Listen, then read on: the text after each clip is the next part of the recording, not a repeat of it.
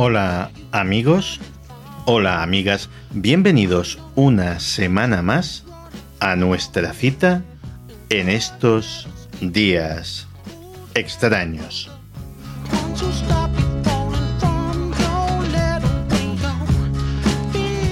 En las pasadas jornadas de podcasting hubo una realidad que yo ya intuía pero que pude comprobar de primera mano. Veréis, hay muchos podcasters, muchos jóvenes y no tan jóvenes, que hacen sus podcasts con toda la ilusión del mundo y sin más propósito que satisfacer la pasión que sienten por la comunicación, pues muchos de estos podcasters viven aterrorizados, amargados, deprimidos y angustiados, alguno me lo dijo, por las críticas. No por las críticas constructivas, sino por esas críticas a mala baba que se nota muy bien cuando lo que pretenden es hacer daño. Y tanto es así que en la charla en la que participé les di algunas indicaciones para bregar con estas palabras ponzoñosas que lanzan algunos que de morderse la lengua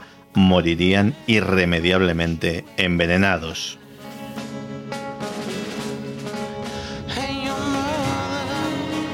Y claro, después de la charla, alguno se me acercó y me preguntó, oye, pero a ti esto parece que efectivamente no, no te afecta. ¿Cómo lo haces para que no te afecten estas críticas horribles? Y la verdad es que me dio que pensar. Lo primero que descubrí es que, bueno, son más de 20 años escuchando las mismas cosas porque aquí nadie inventa nada nuevo. Creo que lo de qué programa más aburrido es que ya se os han acabado los temas. En Milenio 3 lo empezamos a escuchar en la tercera temporada y en cuarto milenio por ahí ahí.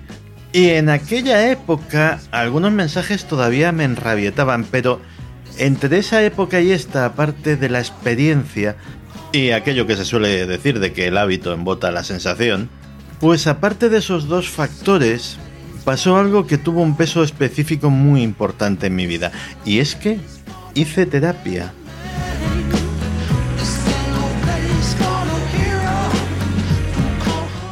Seguro que a alguno de vosotros con esto último le he dejado un poco descolocado, así que me explicaré. Yo hace años acudí a la consulta del psicólogo por un asunto que no tenía absolutamente nada que ver, lógicamente, con las críticas adversas. Y como todos los que en el mundo han acudido alguna vez al psicólogo, me encontré con la pregunta típica, ¿cómo era la relación con tus padres? Y como todos a los que le han hecho esta pregunta el primero o segundo día de acudir a una consulta de este tipo, pues pensé, ¿y qué puñeta tendrá que ver cómo me llevase con mis padres con el asunto del que estamos tratando? O como vosotros, que ahora mismo os estaréis preguntando, ¿y qué tendría que ver todo esto del psicólogo, los padres, etcétera, etcétera, con el asunto de las críticas? Pues tiene que ver, ya veréis.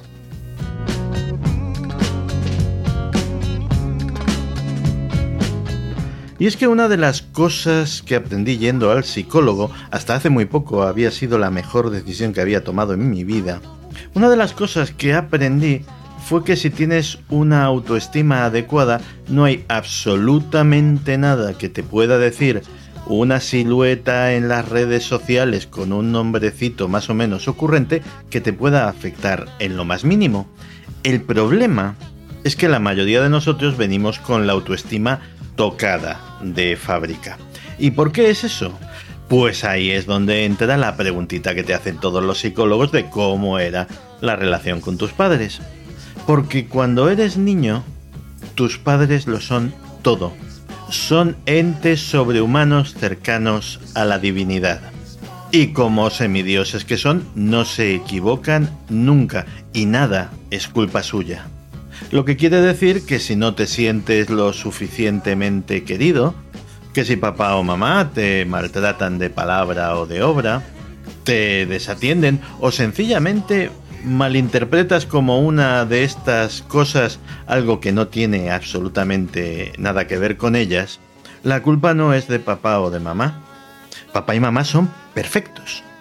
Entonces, ¿de quién es la culpa? La culpa es tuya. Si no te quieren lo suficiente es porque no lo mereces. Y si recibes algún perjuicio por su parte, es que has sido acreedor a él.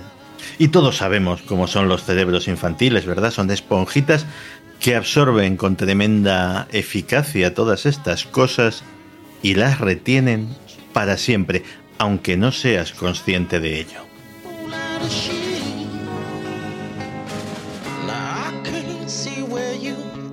Así que si os afectan muchísimo las cosas que de vosotros dicen los otros, si os sentís inseguros, si os aterroriza el qué dirán, preguntaos a vosotros mismos qué dice eso de la imagen que tenéis vosotros de vosotros mismos, de vuestra autoestima en definitiva.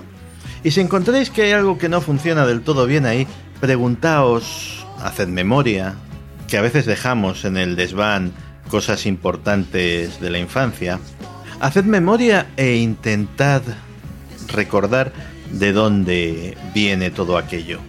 Y a lo mejor descubrís que esa inseguridad no es más que reproducir una y otra y otra vez un programa que alguien metió en vuestro ordenador sin permiso hace mucho tiempo.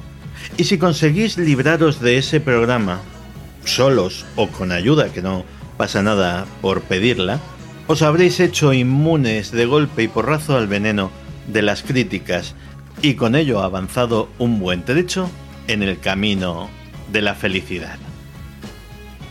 Comenzamos.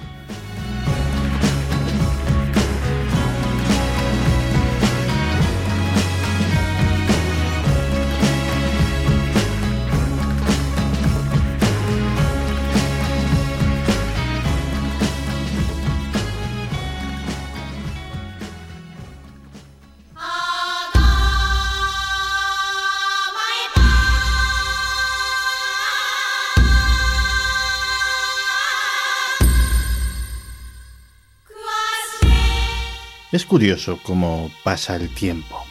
La primera vez que hablé de esto en público fue también la primera vez que acudí a un plató de televisión. Nunca me olvidaré del miedo que tenía y nunca me olvidaré de lo amable que fue Javier Sardá, porque fue en su programa, en Crónicas Marcianas, donde acudí a hablar de este tema, lo tremendamente amable que fue a la hora de animarme y de calmarme porque aquel novato que era yo en aquel momento estaba nervioso, no. Lo siguiente. Era 1997 y la razón de mi presencia en aquel programa era que había tenido la suerte y la vista, todo hay que decirlo, de ser el primero en escribir en este país, en España, sobre algo que estaba causando sensación en los Estados Unidos. Algo que llamaban el código de la Biblia. ¿Y por qué causaba sensación? Yo creo que causaba sensación porque los seres humanos estamos programados para buscar patrones. A fin de cuentas, la búsqueda de patrones es la forma en la que damos sentido al mundo. Nuestros mayores logros, nuestros mayores éxitos como civilización han venido de encontrar significado, de encontrar relaciones en el caos que puede parecer la naturaleza. Luego estamos los conspiranoicos, que un estudio científico decía hace unas semanas que nos distinguimos por ser especialmente buenos, excepcionalmente eficaces, haciendo conexiones entre símbolos y eventos, a veces entre símbolos y eventos que no tienen ninguna relación entre sí. ¿Qué se le va a hacer? A veces acertamos, ¿eh? Algunas veces estas relaciones, estos patrones, conducen a descubrimientos significativos, a ciencia y descubrimientos innovadores. Otras no, otras conducen a callejones sin salida. Y hay un reducido número de ellas, como la que vamos a tratar hoy, como el Código de la Biblia, que permanecen en la controversia, porque a muchos, yo me incluyo, nos parecen demasiado fantásticas, demasiado extrañas para ser reales.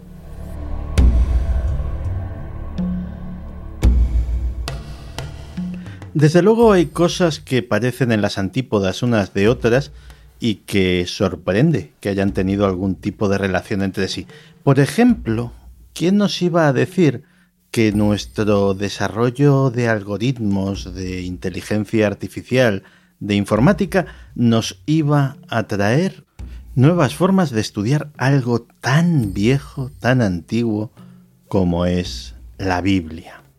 Pero bueno, tampoco debería de extrañarnos porque se trata de uno de los escritos más antiguos y más influyentes de la humanidad y que ha sido estudiada, diseccionada, analizada frase a frase por devotos, eruditos, expertos y estudiosos de todas las épocas.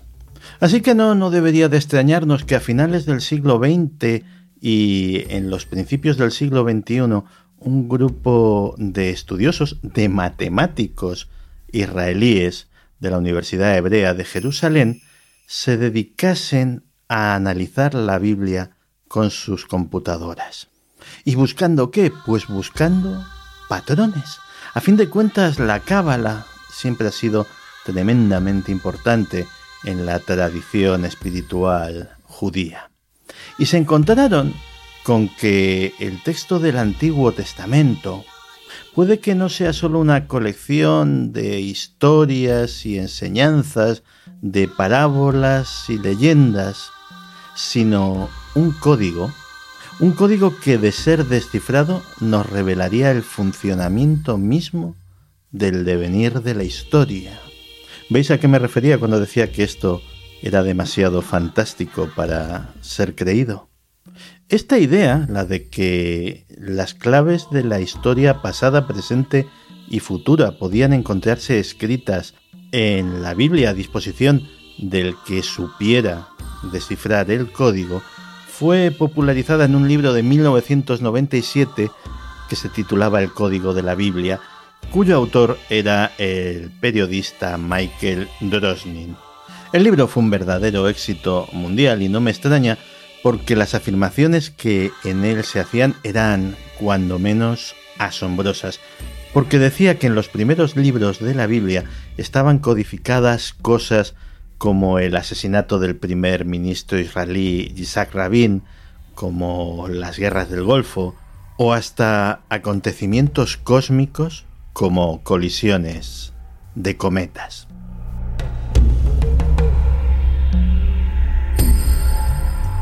Los acontecimientos históricos que aparecían codificados en este código de la Biblia parecían ilimitados. El holocausto, los asesinatos de Robert y John Fitzgerald Kennedy, hasta una futura guerra nuclear que Drosnin fue explotando o fue desvelando en las siguientes partes del libro, porque hubo por lo menos tres que yo sepa libros del código de la Biblia y dónde fue a encontrar Michael Drosnin la inspiración para tan extensa, original y exitosa publicación. Pues ni más ni menos que esto tenía un fundamento científico, por extraño que pudiera parecernos. El fundamento científico era un trabajo publicado en la revista Statistical Science en 1994 que se titulaba Secuencias equidistantes de letras en el libro del Génesis y estaba firmado por tres matemáticos de prestigio, Doron Whitsun, Eliahu Rips y Joab Rosenberg. Y era un trabajo ciertamente insólito para una revista científica, aunque fuera una revista matemática, y es que ahí se presentaba la evidencia estadística de que la información sobre las vidas de rabinos muy famosos estaba codificada en el texto hebreo del Génesis cientos o miles de años antes de que esos rabinos hubieran vivido. ¿Y cómo se conseguía este prodigio?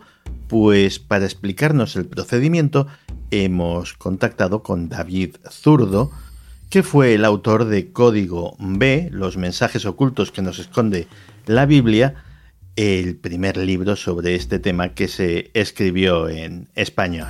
La idea es que la Biblia, las 304.805 letras que componen la Torá, son los cinco primeros libros de la Biblia hebrea y el Pentateuco en la Biblia cristiana, eh, tienen unos mensajes que están ocultos por debajo de la información que todo el mundo puede leer, el que sepa hebreo o en una de las traducciones.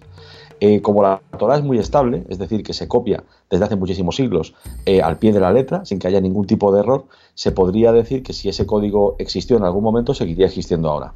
El procedimiento matemático consiste en buscar como si fuesen sopas de letras, por así decirlo, en eh, textos o las letras que se colocan en diferentes tipos de ordenaciones. El ordenar las, las letras de la Biblia de la Torá en diferentes órdenes es algo que ya se hace desde la época de los cabalistas, es algo que está en la tradición judía.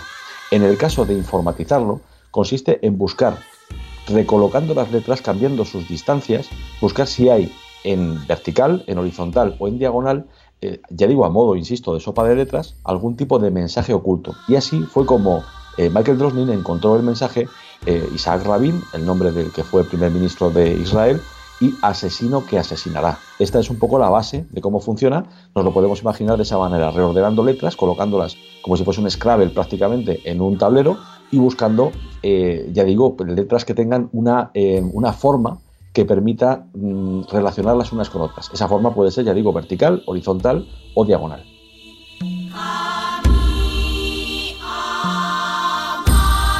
Cabe destacar que en este caso, en el caso que nos ocupa, no estamos hablando de charlatanes sedientos de notoriedad, ni muchísimo menos, sino de reputados académicos de la Universidad Hebrea de Jerusalén.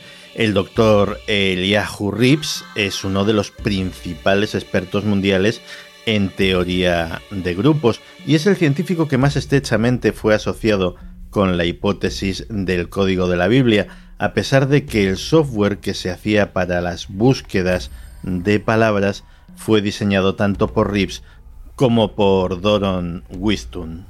Y aún así la idea no era originalmente suya, esto lo venían haciendo rabinos y cabalistas desde hacía mucho tiempo. El más famoso, el rabino Weismandel de Eslovaquia. La diferencia entre aquellos antiguos estudiosos y los modernos matemáticos israelíes era que antes había que realizar estos cálculos completamente a mano, lo que llevaba toda una vida de trabajo.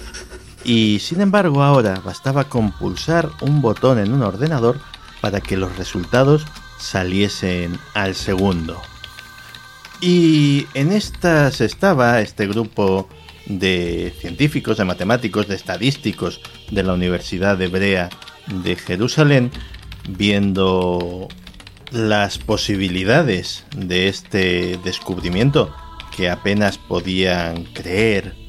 Cuando a alguien se le ocurrió meter en el programa de búsquedas que habían desarrollado un nombre, un nombre para ellos muy familiar, el del primer ministro de su país, Isaac Rabin.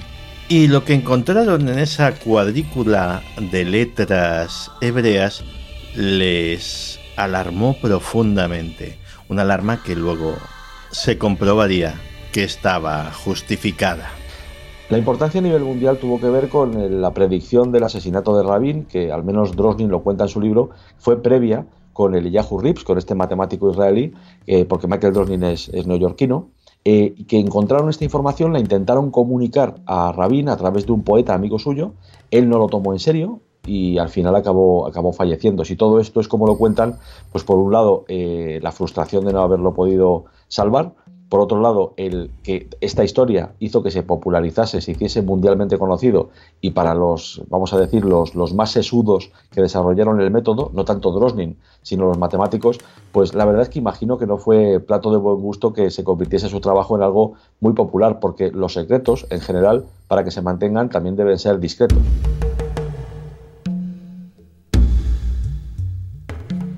Y desde luego todo aquello fue cualquier cosa menos discreta. De hecho se desató una auténtica locura a nivel mundial.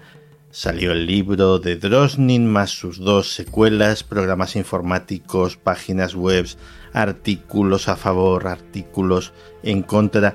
Todo el mundo buscaba en los programas que se popularizaron para ahondar en el código de la Biblia, pues buscaban cosas como su propio nombre, si Rajoy sería presidente, si el Real Madrid ganaría la Champions League, se hacían pronósticos de todo tipo basándose en las soluciones que se encontraban en el código de la Biblia y se daba un fenómeno curioso. Si bien los ejemplos como el propio asesinato de Isaac Rabin y muchos otros sacados de la historia eran inapelables y completamente ciertos, pues eh, el asunto con las predicciones a futuro parecía que chirriaba un poquito.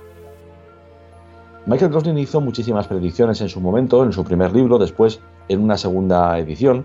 La verdad es que la mayoría de las predicciones eh, fallaban, sobre todo por las fechas. Y lo que se llegó, digamos, a, deducir es que el método no permitía hacer búsquedas a futuro, sino que, claro, una vez ha ocurrido algo, se puede buscar si ese algo está consignado en ese código secreto, ¿no? que supuestamente tiene la, la Torah. Esto suscitó muchísimas dudas. La verdad es que se decía que ordenando las letras de una cierta manera prácticamente se podía encontrar cualquier cosa y máxime teniendo en cuenta que el, hebreo no utiliza vocales, con lo cual las palabras son más cortas y la probabilidad de encontrar por azar puro eh, nuevas frases o nuevos mensajes pues aumenta. Lo que también es cierto es que ha habido personas muy importantes, como por ejemplo recuerdo un premio Nobel de, Economía, un matemático, que defendió públicamente que el código de la Biblia, por una cuestión puramente probabilística, no podía ser solo una casualidad. Nos quedamos con la duda, la verdad.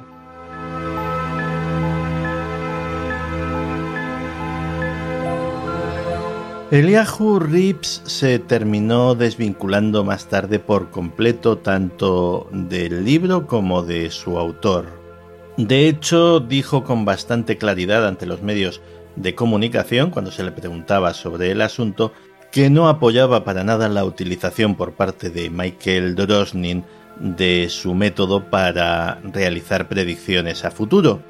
Pero eso sí dejó muy claro que la única conclusión que se puede sacar de la investigación científica sobre los códigos de la Torah es que existen y no son para nada una mera coincidencia.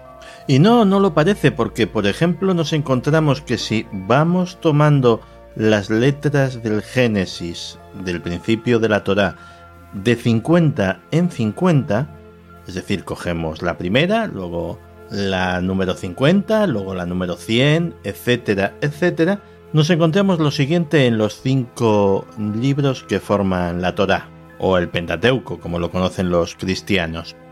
En el Génesis y el Éxodo, si hacemos esta cuenta de 50 letras, nos forma la palabra Torá. En el Levítico, si hacemos lo mismo, nos forma el nombre de Dios. Y en los números y el Deuteronomio nos aparece otra vez la palabra Torah, pero esta vez al revés. Así que parece que sí, que hay cosas codificadas dentro de la Biblia, y no es de extrañar que desde los antiguos cabalistas a los modernos matemáticos, pasando por el mismísimo Isaac Newton, pues se hayan esforzado en intentar descifrarlo.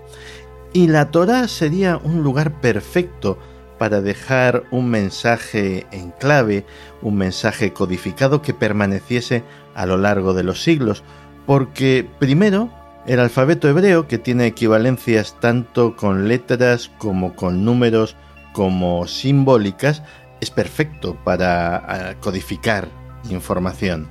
Pero es que además se da la circunstancia de que la Torah se lleva copiando siglo tras siglo, desde hace miles de años, exactamente igual, letra a letra.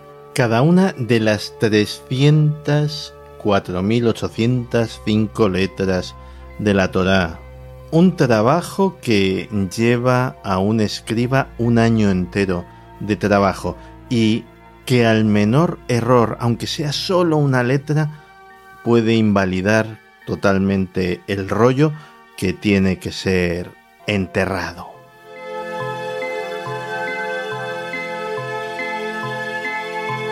Como es de suponer, estamos ante algo tremendamente polémico que ha tenido muchos ataques e intentos de refutación, pero que en cumplimiento del método científico hay que decir que es perfectamente replicable y perfectamente comprobable. De hecho, también ha habido muchísimos espaldarazos por parte de otros matemáticos y académicos de los más variados campos. Posiblemente la contribución más destacada en este aspecto fuera la de Harold Gans. Harold Gans era un reputado experto en criptografía que trabajaba para la Agencia Nacional de Seguridad, para la NSA, la misma agencia para la que trabajaba Edward Snowden. Oyó hablar de este asunto y la verdad es que no pudo resistirse a investigar.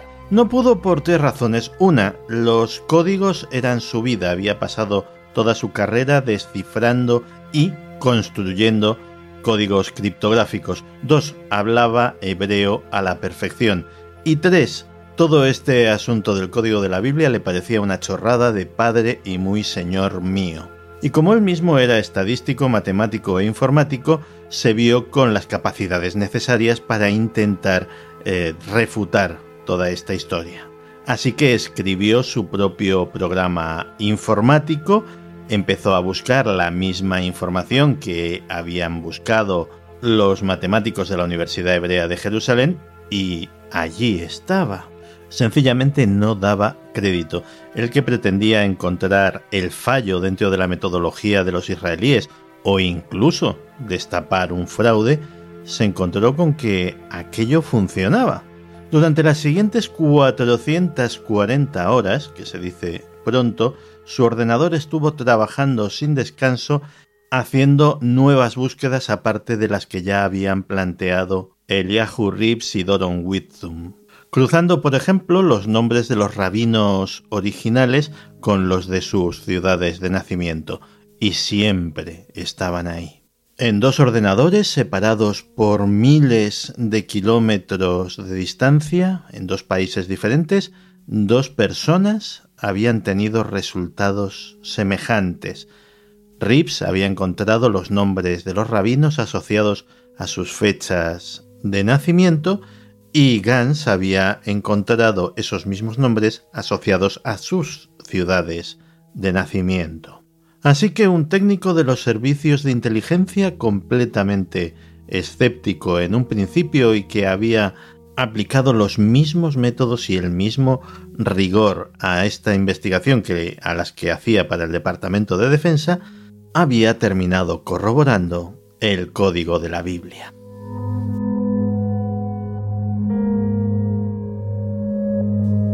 Pero bueno, todo esto ya se puede considerar historia pasada, historia de hace 20 años. Y este programa lo hemos titulado El retorno del código secreto de la Biblia. Y es que este tema ha hecho una reaparición en el escenario público gracias al trabajo del investigador y experto en antigüedades Timothy Smith. En 2017 eh, publicó un libro que se titulaba La llave del chambelán, que ha sido reeditado con el título de El Código de Dios, no lo busquéis en español, que no ha sido traducido a nuestro idioma, y en ese libro relata sus 25 años de investigación sobre este tema y los avances que ha hecho al respecto. De hecho, su enfoque es muy diferente porque se basa en una copia muy especial y muy particular de la Torah que se llama el Códice de Leningrado y que es el manuscrito completo más antiguo de los que se conservan de este texto. Además, aparte de tener en cuenta las letras y su valor numérico en hebreo, tiene en cuenta también el valor simbólico y cabalístico de cada una de las letras, lo cual puede enriquecer muchísimo las eh, interpretaciones. La historia de Timothy Smith es curiosa porque él es un cristiano devoto que descubre que sus abuelos eran judíos sefardíes. Y a raíz de eso empieza a tener una serie de extraños sueños, en los cuales incluso se le aparece Moisés, y esos sueños le convencen de que tiene una misión que está relacionada con el desciframiento de la Torá, del código de la Biblia. Y si la cosa os empieza a parecer rara, es que lo es. Porque resulta que este caballero utiliza el método de letras equidistantes, que ya nos ha explicado David Zurdo, y lo emplea de una forma que nadie lo había empleado hasta entonces. Lo emplea para averiguar si hay algún mensaje en ese texto directamente dirigido a él. Y llega a la conclusión de que efectivamente así es. De que el código oculto de la Biblia le interpela a él y solo a él, encomendándole la tarea de desvelar su secreto. Y a ello se dedicó y utilizando programas informáticos descubrió que efectivamente la Torah podía contener información relativa a acontecimientos futuros que eran imposibles de conocer en la época en que fue redactada.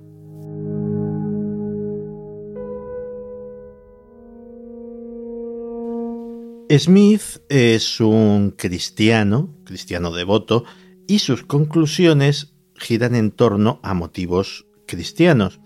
De hecho, en particular, afirma haber encontrado información detallada sobre el nacimiento, la crucifixión y la resurrección de Jesús de Nazaret en el texto del Génesis.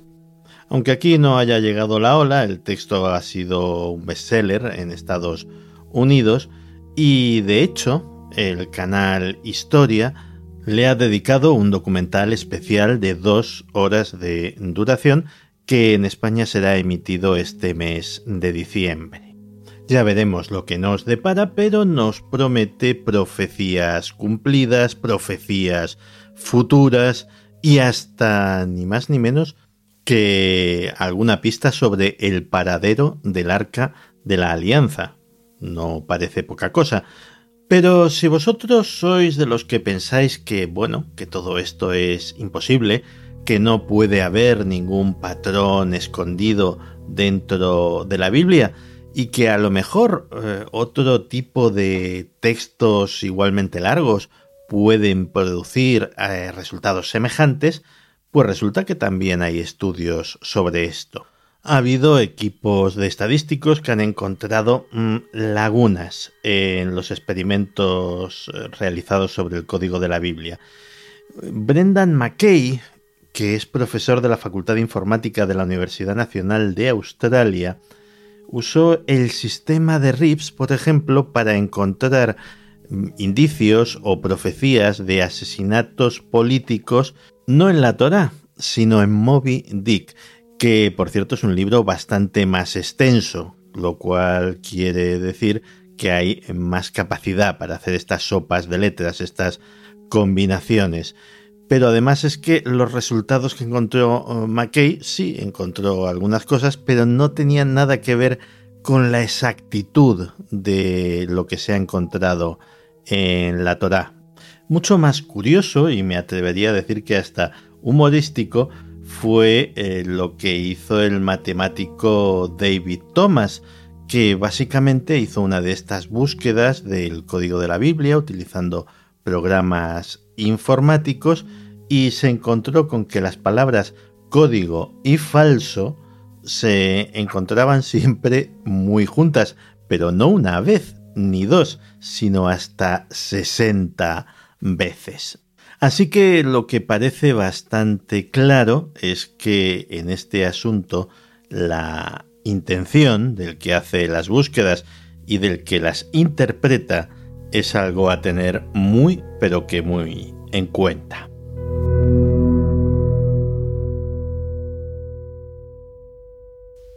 Si bien los códigos de la Biblia o los códigos de la Torá o como queramos llamarlos pueden ser criticados, y de hecho hay mucho para criticarlos, debemos de tener en cuenta que nuestra comprensión de cómo funcionan el tiempo y la historia depende en gran medida de nuestro marco de referencia. Por ejemplo, hay una teoría actualmente muy en boga que se llama la teoría del universo bloque y que básicamente, todo esto es muy complejo, pero hay que resumir, básicamente consiste en que pasado, presente y futuro coexisten a la vez en nuestro universo. En ese caso, siendo fantástico que lo es, ya no parecería tan imposible lo que postulan estos nuevos cabalistas de la era digital. Pero a lo mejor estamos errando el camino, a lo mejor no es necesario, ni siquiera conveniente, intentar buscar teorías científicas o justificaciones matemáticas para un fenómeno que no tiene nada que ver con la ciencia y tal vez mucho que ver con la fe, porque estamos hablando de un texto que para miles de millones de personas, de judíos, de cristianos, de musulmanes, fue inspirado por la divinidad. Pero si todo este asunto del código de la Biblia, si hubiese un mensaje codificado, es más, si hubiese infinitos mensajes codificados dentro del Antiguo Testamento, ya no estaríamos hablando de un texto inspirado por la divinidad, sino directa y literalmente creado por Dios. Y si hay por ahí quienes se plantean que revelar la existencia de vida extraterrestre, por ejemplo, sería demasiado fuerte por sus implicaciones, por su repercusión social y por tanto no debería hacerse, pues no quiero ni saber lo que opinarían de una prueba material de la existencia de Dios. No sé si la Torá es meramente texto o, como dicen los defensores de estas teorías, una especie de dispositivo en el cual se han compactado enormes cantidades de información. A lo mejor la clave está en lo que un famoso intérprete de la Torá avisaba a los escribas, a los copistas encargados de confeccionar esos rollos. Les decía, sed cuidadosos con vuestro trabajo, porque es un trabajo sagrado, y si añades o sustraes, aunque solo sea una simple letra, habréis destruido el mundo.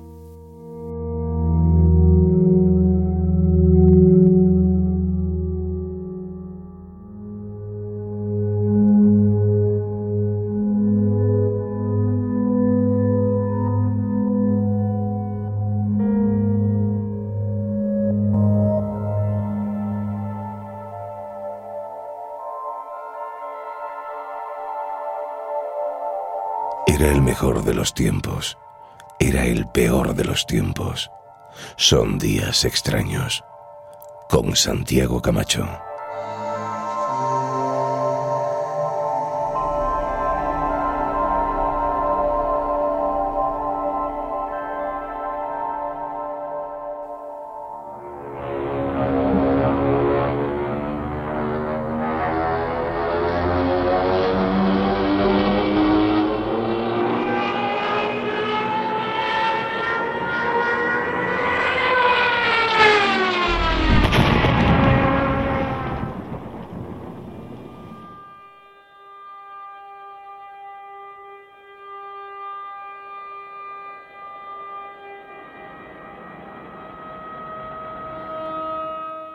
Os pido mil perdones si os he sobresaltado, pero me parecía necesario que escuchaseis este sonido.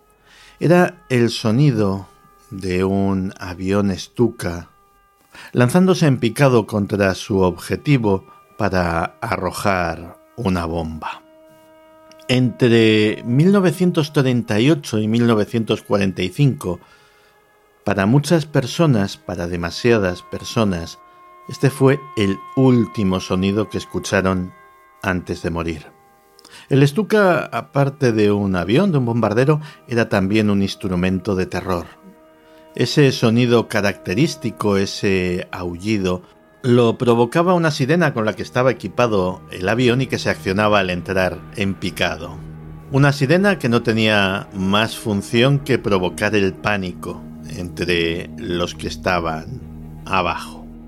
Y los primeros en escuchar ese sonido, los primeros en sentir esa sensación de horror, fueron españoles. En 1938, en plena guerra civil, cuatro pueblos del maestrazgo, cuatro pueblos indefensos, cuatro pueblos sin apenas valor estratégico, fueron los primeros en la historia en ser atacados por los Stuka. Yo conocí esta historia cuando la tratamos en su día en cuarto milenio, pero bueno, la televisión tiene la servidumbre de que a veces hay que pasar muy deprisa por encima de temas que merecen detenerse un poquito más en ellos. Detenerse en las vidas, detenerse en las tragedias, detenerse en los dramas humanos de las personas que vivieron en su carne las cosas que relatamos. Y ese es un fallo que ha sido magníficamente subsanado por los invitados que traemos hoy a días extraños. Ellos son Rafa Molés y Pepe Andreu, los codirectores de un documental, El experimento Stuka, que no solamente nos habla de la conspiración, del encubrimiento, del misterio de aquel experimento nazi en nuestro país, sino que sobre todo nos habla de las personas que lo sufrieron y les pone voz, les pone rostro, les pone emoción en esos rostros y en esos ojos humedecidos por las lágrimas, y nos recuerdan que la historia no son solamente cosas, datos escritos en libros, polémicas entre historiadores y académicos, sino que la historia, sobre todo, la vivieron y la sufrieron seres humanos. Rafa Molés y Pepe Andreu, bienvenidos a Días Extraños. Gracias, un placer. Muchísimas gracias a ti por ver la película, sobre todo. Oye, eh, ¿cómo llega esta historia hasta vosotros?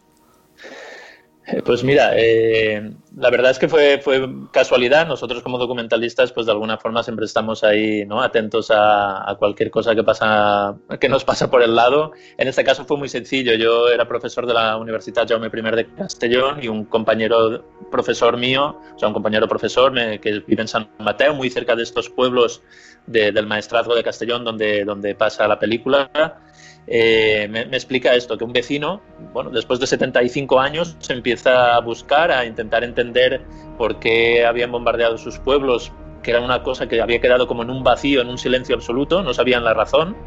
y bueno, y allí y buscando encuentra una referencia en un libro de, historia de Anthony Vivor, de allí acaba en Friburgo, encuentra una carpeta donde está fotografiado por parte de la Legión Cóndor perfectamente el día antes, el, día de los bombardeos y, luego días después documentando perfectamente aquel bombardeo, ¿no? lo, que, lo cual lo, convertía en algo singular porque la verdad es que la versión oficial que había durado durante 75 años, y esto es lo, lo grave o lo dramático, más de que sea un experimento eh, militar de la Legión Cóndor alemana, que lo es y que es singular, lo grave de esto es que durante 75 años los vecinos seguían creyendo que los responsables, como se había contado por la propaganda franquista, era la aviación republicana, pese, que a, ellos, pese a, que ellos estaban en, zona republicana. Estos pueblos quedan en, zona republicana pasa la guerra, como en todos los pueblos se dice, bueno, son cosas de la guerra, eh, bombardean, muere gente y ya está,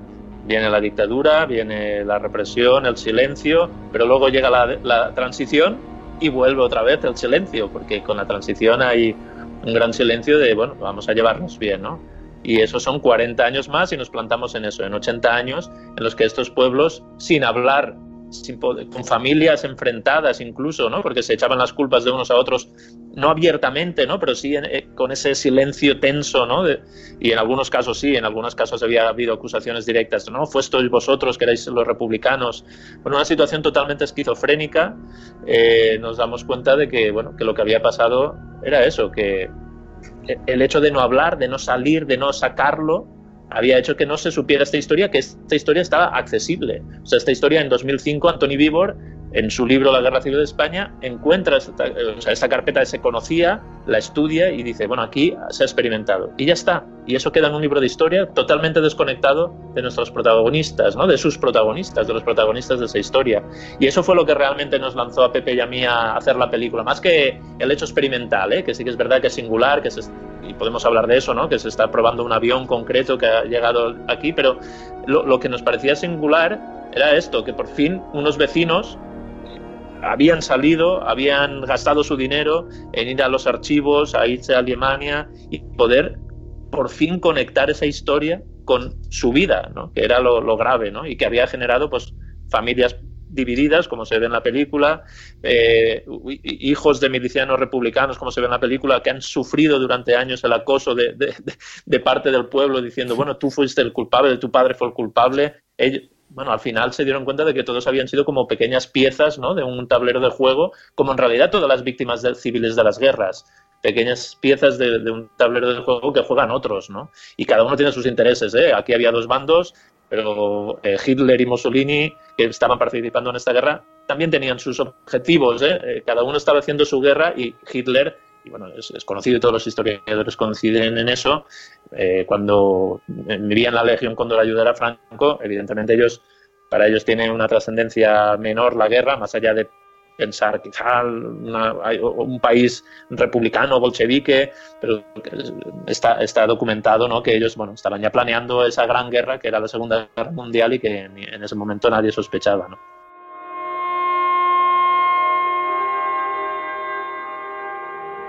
Porque eh, nadie sospechaba y ni siquiera evidentemente los eh, ciudadanos, los habitantes de esos cuatro pueblos, porque estamos hablando de una región hasta ese momento que había disfrutado de suerte, casi la guerra había pasado por encima de ellos y un buen día, en el momento en el que menos lo esperan, se desata la tragedia. Hay un, hay un testimonio de, de, una mujer, hay muchos testimonios impresionantes en la película, pero hay uno que, claro, ella era una niña, nunca había visto un avión, pensaba que aquello era un pájaro grande y, lo mira sin miedo hasta que empiezan a estallar las bombas.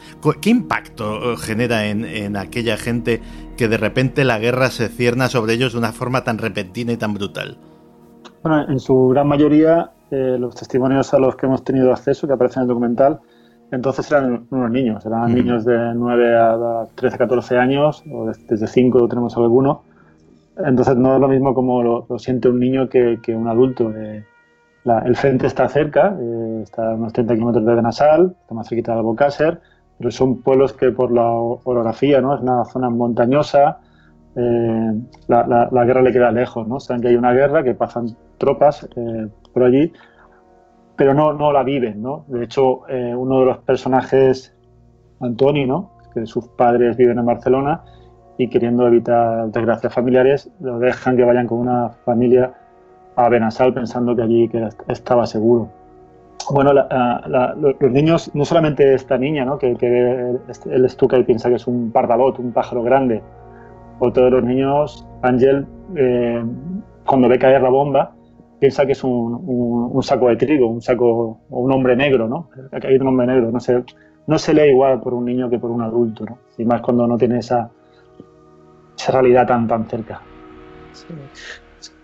Sí, lo, no, no, lo cierto es eso, ¿no? Que, que, que la guerra es, era, una, era, era, algo que eran conscientes, son cuatro pueblos que han quedado en primera línea, o sea, se ha, se ha, cortado en dos la parte republicana, estos pueblos en el maestrazgo se han quedado en, en la parte republicana y es algo que pasa allí, pero la, realidad, la realidad era esta, que, tal y como cuando la, vida en los pueblos seguía, ¿no? Los niños la cuentan así, los ahora adultos, pues iban al campo a trabajar, eh, eh, estaban en sus casas, estaba el panadero, de hecho hay algunos de los muertos que están en la tienda del pueblo.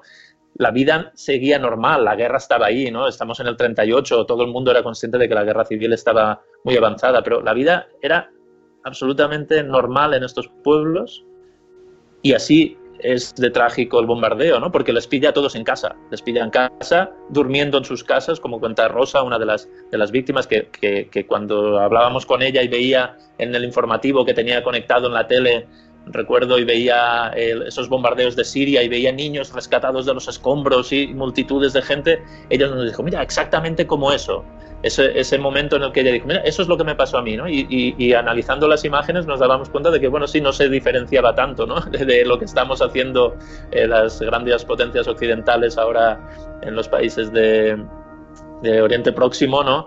Y ella lo veía y lo veía claro, ¿no? Y nos decía, mira, lo que veis ahí es lo que me pasó a mí. Ellos estaban en casa, eran civiles, la guerra la hace... Sí, la hace quien la hace, y, y los civiles son siempre las, las víctimas inocentes e inconscientes, ¿no? De, por qué les ha pasado, por qué les ha pasado esto a ellos, ¿no? Y en este caso, pues eso, en una zona muy rural que hoy incluso todavía eh, los pueblos, pese a estar cerca, la orografía hace que tengan como cierto aislamiento. Estos cuatro pueblos que, que, salen en la película y que están descritos en esta carpeta encontrada en Friburgo, que es un poco la, la clave, la unión ¿no? de, de, lo que pasó, eh, entre ellos nunca habían hablado, nunca se habían contado entre ellos. ¿Y cómo fue el bombardeo de vuestro pueblo? No, pues era un avión que solo tiraba una bomba, una bomba muy grande que cayó en el centro del pueblo, cerca de la iglesia, que destruyó ni siquiera habían hablado de esto, ¿no? Este, este, este silencio, este silencio, esta, sí, esta mirada hacia adentro por no recordar estos eh, hechos de la guerra, sigue viva, ¿eh? Y seguía viva cuando llegamos allí y nos la encontramos de, de lleno, ¿no? Nos sorprendía, nos sorprendía esto.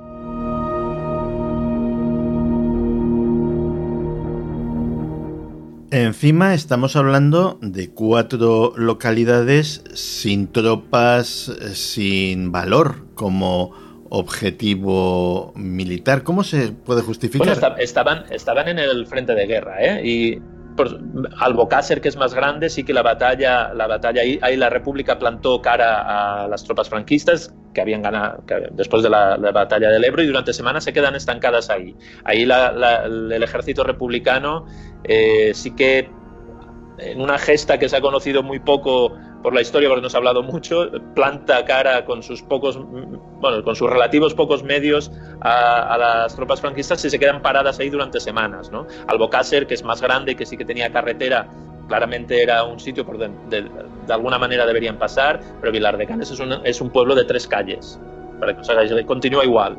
Eh, y que estaba pues, bastante alejado de, del frente, teniendo en cuenta que el frente, por ejemplo, Benasal estaba a 30 kilómetros, pero no estamos hablando de 30 kilómetros como si fuéramos a una ciudad cercana a nosotros a 30 kilómetros, estamos hablando de 30 kilómetros sin ningún camino entre montañas. ¿no?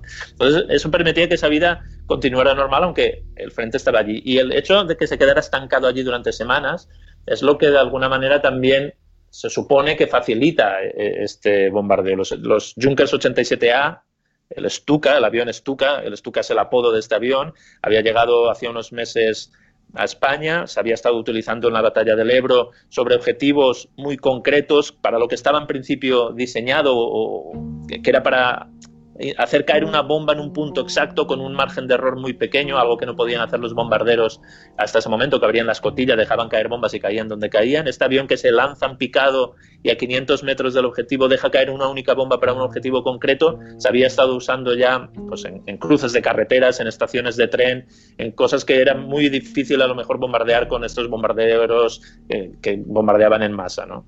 Bueno, pues en estos pueblos donde el frente se ha quedado paralizado durante semanas, donde hay una resistencia en, la montaña muy potente, mientras ellos siguen haciendo su vida normal, haciendo el pan, lavando la ropa, yendo a los campos.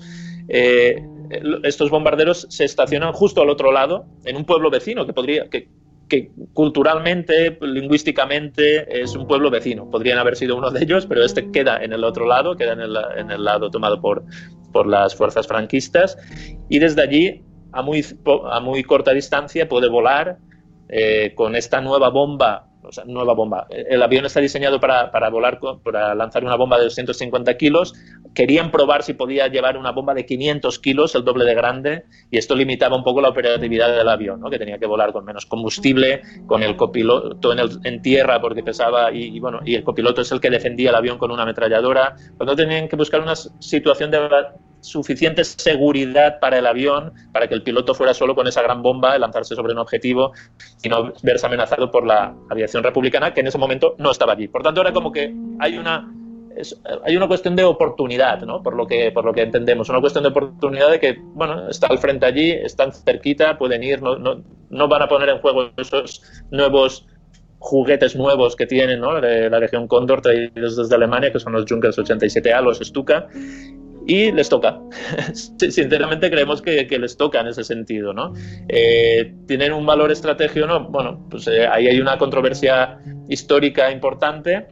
Lo que está claro es que en el centro de los pueblos, viendo las fotos de esa carpeta que es clave, tomadas apenas unas horas antes del bombardeo, unas fotos de una calidad extrema, donde se puede ver prácticamente todo, las personas paseando lo que sea, En los pueblos había pueblos y había vecinos. No había ni camiones, ni baterías antiaéreas, ni artillería, ni tanques. Y los alemanes esas fotos las tenían horas antes y sabían dónde iban. ¿Qué dice Anthony Vibor, que es el gran historiador que, señala, ¿no? señala este, esta carpeta y señala esto como, como un test militar?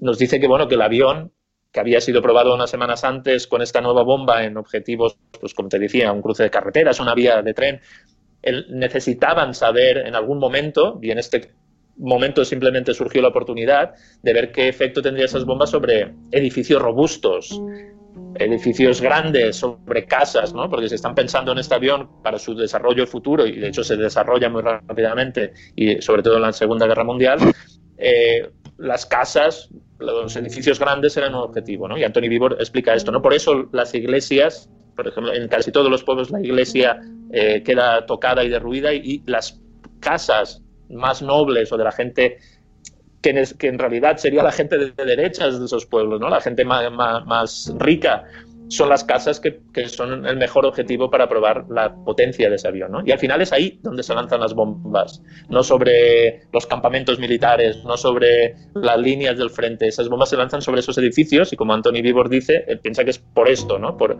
por probar la eficacia sobre estos edificios que no habían podido probar en ese momento. ¿Qué pasa? Que en esas casas vivía gente, vivían civiles y fueron los que murieron.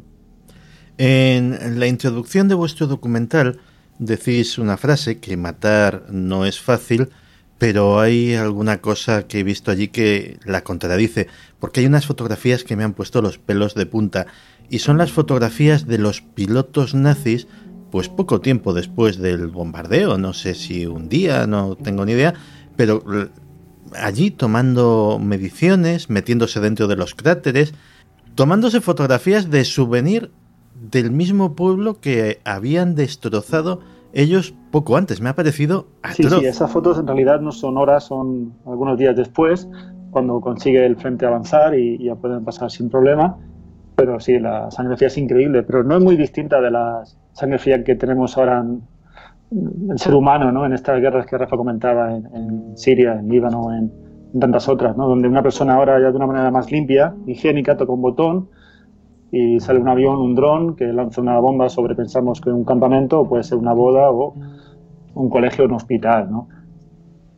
es muy distinto y, y, también tenemos todos una responsabilidad. En los coloquios lo, solemos decir porque esta gente se extraña ¿no? de, de, cómo qué bien viven esta gente, que sí que es verdad, que es gente muy joven, gente alemana de buena familia, que viene aquí más o menos de un, ambiente vacacional, de un trabajo muy, muy cómodo pero bueno, estas bombas ¿no? que, se tiran ahora, que, que, tira un dron desde una base de Boston o de Dios sabe dónde, algunas se fabrican en este país.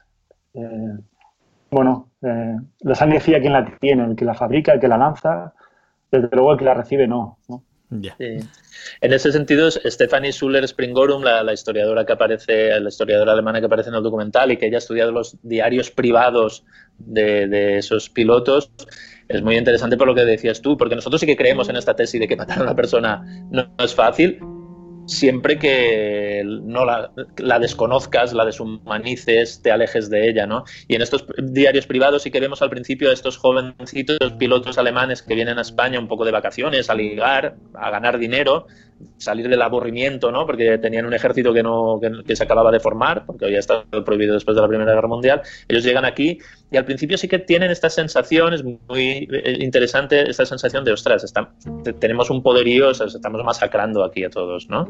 Y esta, esta sensación se va perdiendo a lo largo de los diarios hacia el final de la guerra, que se automatiza todo y que permite pues esas fotos que tú comentas, ¿no? De un oficial alemán fumando dentro del cráter de la bomba que han lanzado unos días antes para que un compañero suyo le haga una foto y simplemente documentarlo y poderlo mandar hacia Alemania y decir, bueno, pues sí, la bomba tiene este efecto. Sí que hay un... Eh, la deshumanización es, es importante y la desconexión de la realidad es importante. Por eso ahora ya no hace falta lanzarse en picado con un avión a un sitio, pudiéndolo hacer tranquilamente desde un, con un joystick desde Londres, haciendo, como decía Pepe, haciendo volar un dron que una bomba caiga no sabemos dónde, matando a no sabemos quién y sobre la que ni nos interesamos, ni nos preguntamos, ni de hecho queremos saber demasiado, ¿no? ¿Qué responsabilidad tenemos en eso?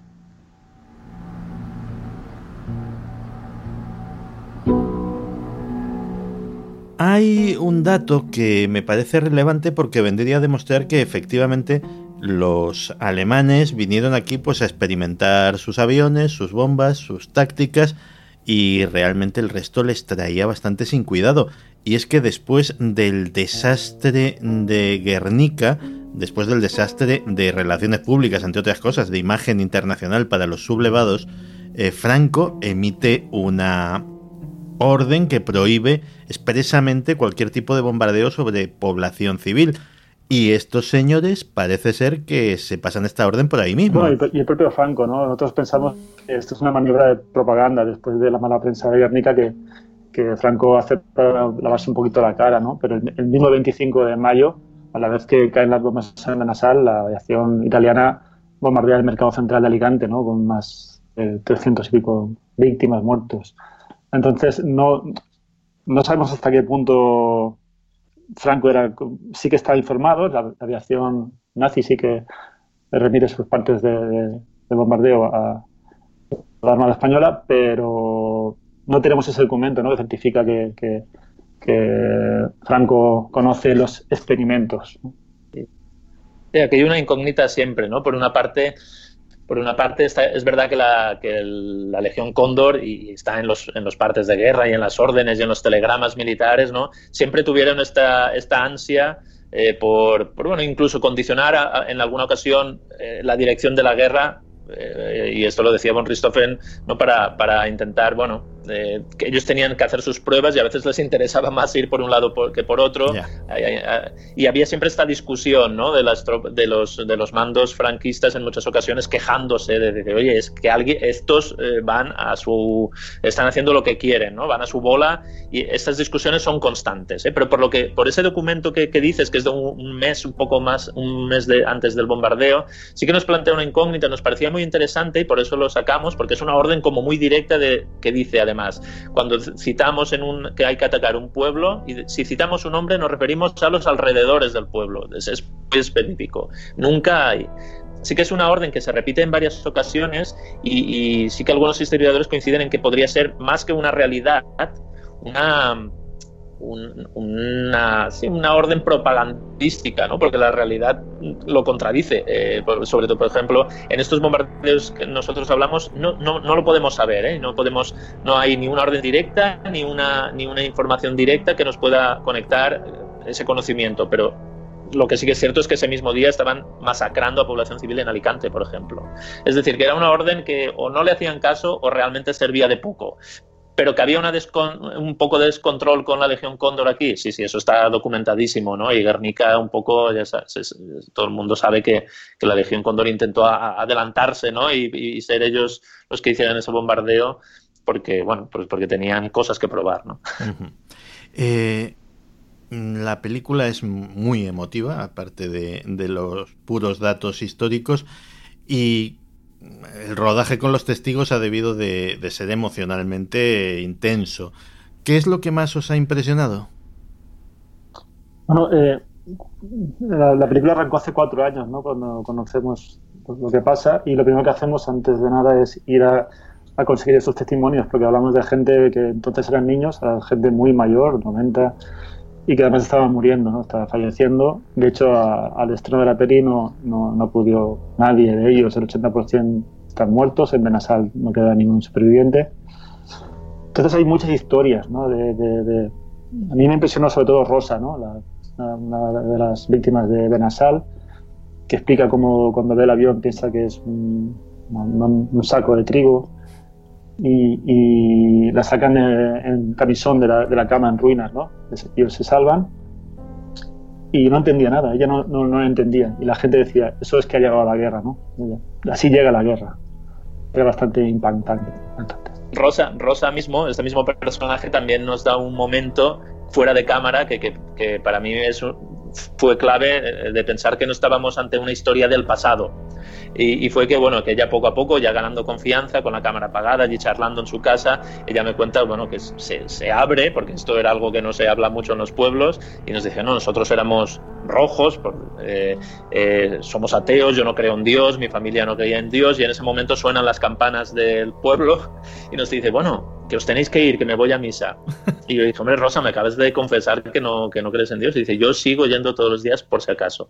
Y en ese momento, algo que era cómico, eh, me hizo pensar en esto, ¿no? Decir, bueno, esta señora, 75, casi 80 años después, ella sigue condicionada por esta realidad sigue con, su día a día sigue condicionado por esta realidad en la que no se atreve a hablar de esto y era una prueba de lo poco que habían hablado de esto, ¿no? para nosotros quizá era como, es como raro, ¿no? Decir, pero ya, ya, ya sabemos esto, no, no, no, no, no. La, la, vida rural es así y la vida rural es muy extensa en toda España, ¿no? Entonces hay que tener en cuenta de que hay cosas que no se han hablado nunca, ¿no?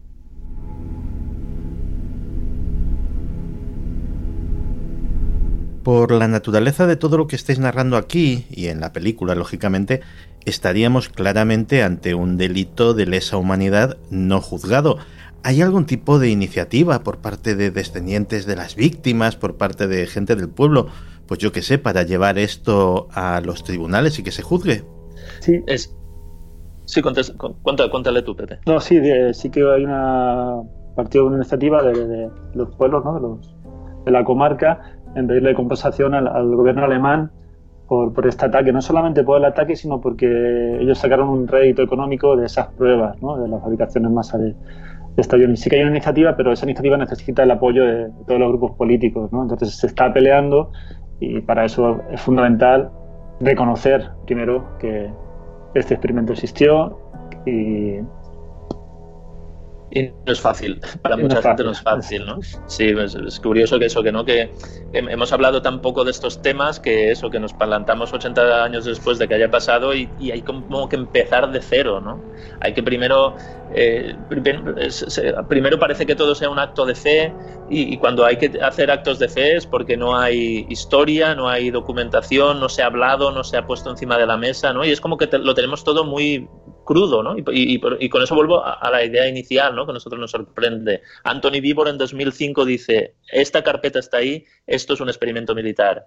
Y 15 años después, en el pueblo siguen sin saber nada. Pero en el pueblo y, en general, ¿eh? porque todos nos sorprendemos ante esta historia. ¿Cómo puede ser, no? Que tan poco hablamos de esto, tan poco está encima de la mesa. Claro, está todo tan enterrado que, empezamos a desenterrar y nos duele por todas partes, ¿no? Pero es que algún día tendremos que hacerlo, ¿no? Si no, las heridas no se cierran, porque las heridas las hemos visto y están vivas. Así es. Eh, hay una cosa que no me resisto a preguntaros. Eh, cualquiera que vea la película, cualquiera que vea el documental, puede oír a los testigos, puede ver su emoción en, en sus ojos, puede ver las fotografías, los planos, los documentos y aún así, si haces una búsqueda en internet, te encuentras con gente que os acusa de revisionismo histórico y de haberos poco más o menos inventado esto. ¿Qué, sabor de boca os, deja, os dejan estas cosas? Muy mala, es, terrible. Terrible porque justo estamos hablando de, que todo el mundo quiere superar, ¿no? pero para superar hay que asumir primero. Y que desde este país ¿no? se, todavía se ponga en duda de esa manera, pues es terrible. Eh, es terrible y muy, grave, ¿no? no, es algo tan trágico, ¿no? Que se ponga, que se intente politizar sobre todo, ¿no? De, esta manera y, tan vilmente. Es impensable que pueda ocurrir en otros países como en Alemania, ¿no? Otras dictaduras, otras guerras. Sí, es curioso porque al final todo esto eh, tiene un origen muy pequeño. Al final no, no, hace falta no hace falta mucho, ¿no? Simplemente alguien que encienda la mecha, ¿no? De las ganas de, de, negar esto, ¿no? Entonces, bueno, en este caso sí, hay, hay dos, dos escritores o investigadores eh, que lo comenta y un periodista que, les, que, le sigue y ya está. O sea, y con esto es suficiente, ¿no? Realmente es algo que, que, duele tanto que, bueno, y que, está, y que tenemos tanta, tan poca información, tan poca historia escrita sobre, sobre esto que es muy fácil soltar una mentira y cogerse a ella y claro, tenemos muy pocas para rebatir, pero bueno, la, realidad es que hubo un congreso en la Universidad Jaume I de Castellón sobre este tema en el que se enfrentaban las dos versiones y que los historiadores, eh, de verdad, los historiadores eh, dijeron, bueno, sí, es un experimento, estos aviones estaban para ayudar a Franco, esto se hacía eh, en el frente de guerra porque estos experimentos se hacen en el frente de guerra. Y esto parece, esta, esta síntesis, esta síntesis de las, dos, de, las dos visiones seguramente es la real, pero la tendencia es a negar una, ¿no? Porque es como, pero tampoco nosotros tampoco acabamos de entender el porqué, ¿no? De, este negacionismo. No sabemos si, te diría que me cuesta creer que incluso que tiene un, un valor ideológico, ¿no? Aunque sí que es verdad que aunque, aunque nazca de algo sin ideología, simplemente por, por negar lo que otros historiadores han dicho, eh, que a veces hay mucho de eso, ¿no? De, orgullo, cuando sobre todo no son historiadores eh, importantes, sí que sirve para la ideología, ¿no? Esto sirve mucho para la ideología y pues para la gente que ahora sí que se suma a ese tren y empieza a decir, ves, no, no, este negacionismo, esta, esta bola que al final tiene muy poca sustancia porque no hay poca, no hay textos, no hay historia, no se ha escrito, no se ha hablado y de lo que hay lo desconocemos, ¿no? Pero la realidad es muy sencilla, o sea, es un experimento que se conoce desde el año 2005, que está en un libro de historia y que lo grave era que no había llegado a sus, a sus habitantes los historiadores lo, reconocen, unos lo, rebaten, otros lo quieren contextualizar y ese es un debate historiográfico del que nos alegramos muchísimo, ¿no? que se haya abierto. Y está muy bien que haya un debate historiográfico sobre eso. El problema es lo que no es debate historiográfico, ¿no? que ahí sí que la ideología, la víscera, eh, el ego, la, venganza surge, ¿no? Y eso es una, es una cuenta pendiente que tenemos en este país, ¿no? Que es muy difícil tocar estos temas, es muy difícil porque enseguida sale de todo. Si nosotros en los coloquios hablamos de esa página, ¿no? de, esa intención de, pasar página de una vez, ¿no? y siempre decimos que sí, que, pero para pasar página primero hay que escribirla, después hay que leerla, entenderla y entonces sí pasar página. ¿no? Y, y eso vale para todos, pero determinadas profesiones, como pueden ser historiadores, periodistas, en este caso periodistas, tienen que tener una sensibilidad especial hacia estos temas. No se pueden enfrentar de una manera tan, tan, tan miserable, creo yo, como, como, está ocurriendo. Sí, hay unos datos objetivos que se pueden interpretar, pero, pero están ahí. Hay una carpeta, hay unos testimonios, hay mucha gente que piensa de esa manera y hay que ser fiel a eso. No puedes ser víctima de, de, de tu ego, de, las mierdas que tengas en la cabeza. No, y, sobre todo no se puede, no se puede eh, eh, y ahí eh, nosotros somos muy conscientes de que, de que los cineastas hacemos cine y no hacemos historia y de hecho esta, esta película, tú que sí que la has podido ver, ves que no es una película histórica, es una película humana donde hay un vecino y unos vecinos que, emprenden esta, esta responsabilidad de decir, bueno, queremos saber lo que ha pasado aquí el periodismo tampoco es historia, pero lo que no se puede hacer desde el periodismo ni desde ningún lado es cambiar la versión de la historia, ¿no? Porque, por ejemplo, en este congreso donde se habló de esto, bueno, pues eh, este, este, periodista eh, ha, ha, dado la voz de un, de un historiador por la de todos y, encima ese historiador pobre ayer tuvo que salir diciendo que le habían manipulado sus palabras, ¿no?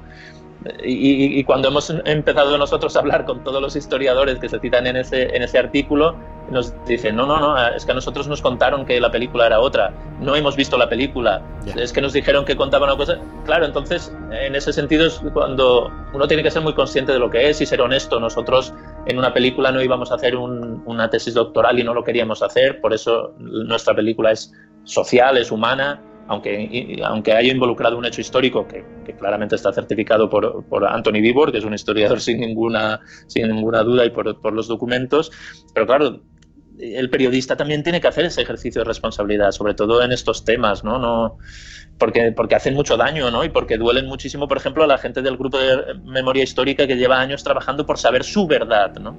Y simplemente ahora por una batalla personal tuya eh, movida por la ideología o por lo que sea, porque para nuestra mente no funciona así, entonces nos resulta difícil entenderlo. Claro, tú estás eh, rompiendo algo, mintiendo directamente, cambiando la versión de, los historiadores, no habiendo escuchado, habiéndole contado una versión diferente a los propios historiadores para buscar tu, Claro, esto a los, a los protagonistas de esta historia, cuando les llega, les duele mucho, porque para ellos ha sido muy difícil trabajar este tema y llegar a, a su verdad, ¿no?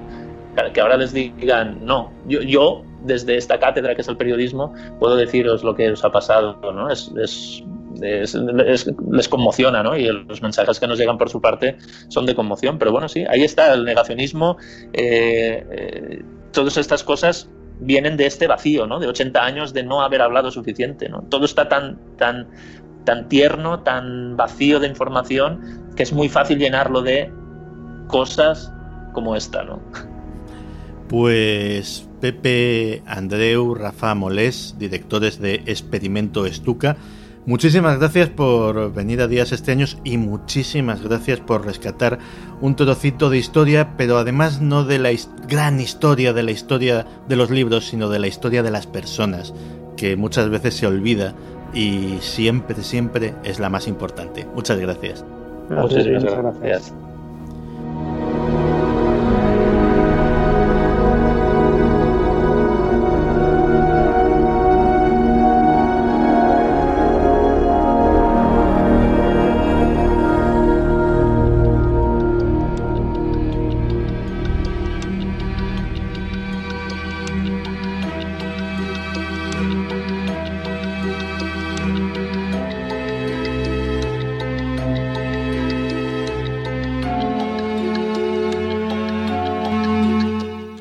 Verdad es que no me canso de poner la música de nuestra amiga Jezabel Martínez.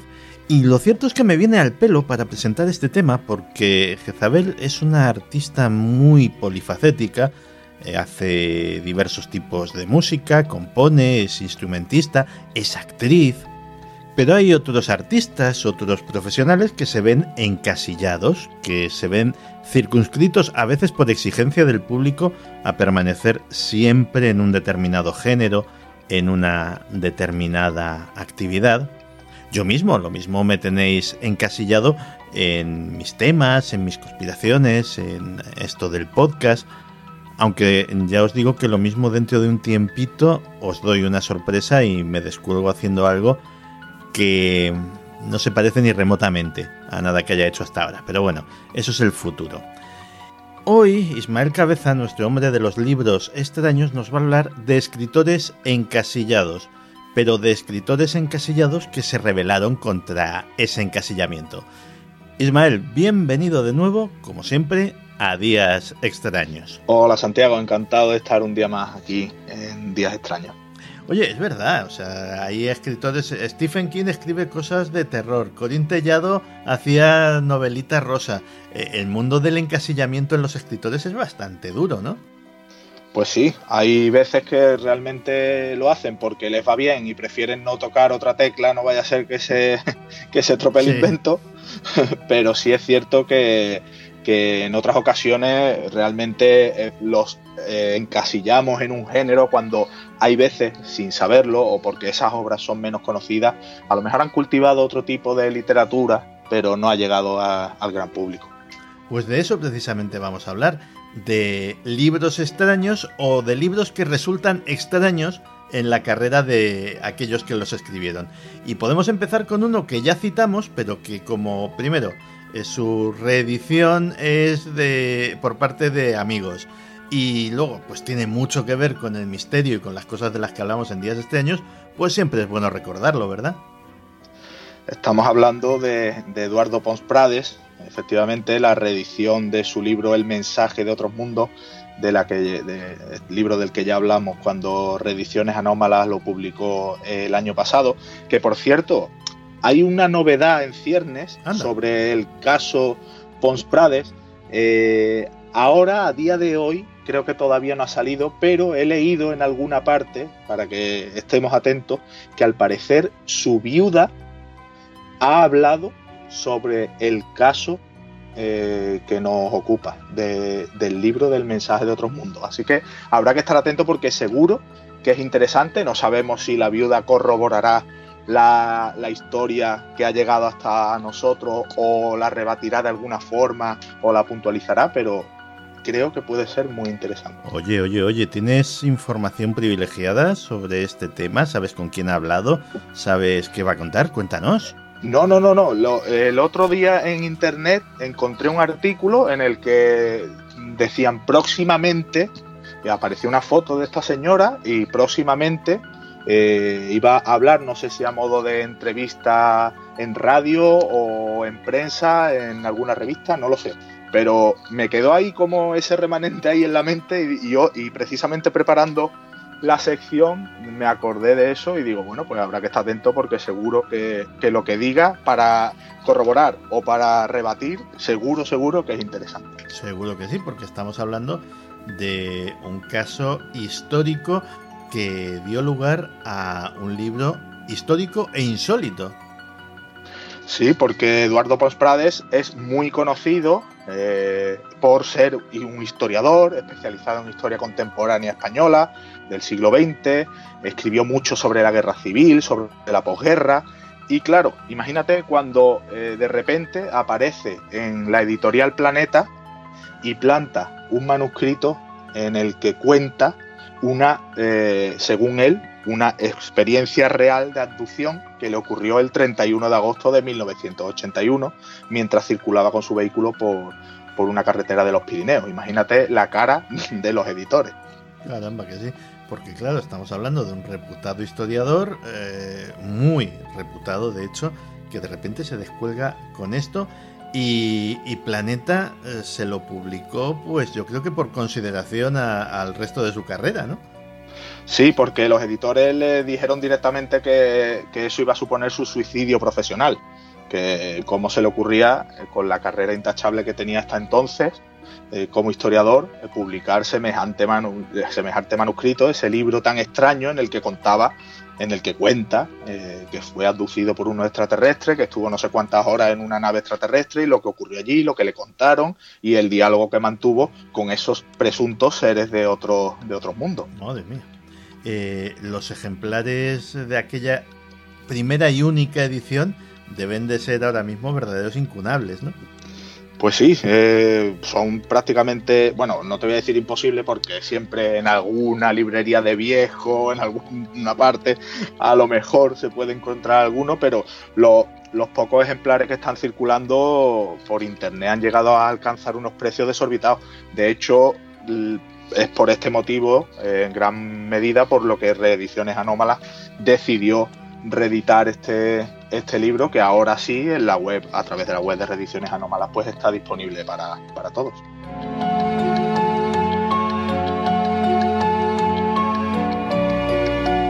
Pero si nos ponemos a hablar de intelectuales reputadísimos que se ponen a escribir sobre ovnis de manera más o menos inesperada, el caso de Pons Prades no sería ni muchísimo menos el único en la historia. Pues fíjate eh, de quién vamos a hablar ahora, porque si estamos hablando anteriormente de un historiador tan conocido en España eh, como Eduardo Pons Prades, Carl Gustav Jung, eh, médico psiquiatra, psicólogo, ensayista suizo, es famoso a, nivel mundial. Bueno, este hombre fue una figura clave en, en, el comienzo del psicoanálisis, fue fundador de la Escuela de, Psicología Analítica, mm, colaboró con Sigmund Freud en, su, en sus comienzos y bueno, sus aportaciones a la, psiquiatría y a la psicología pues han llegado hasta, hasta nosotros.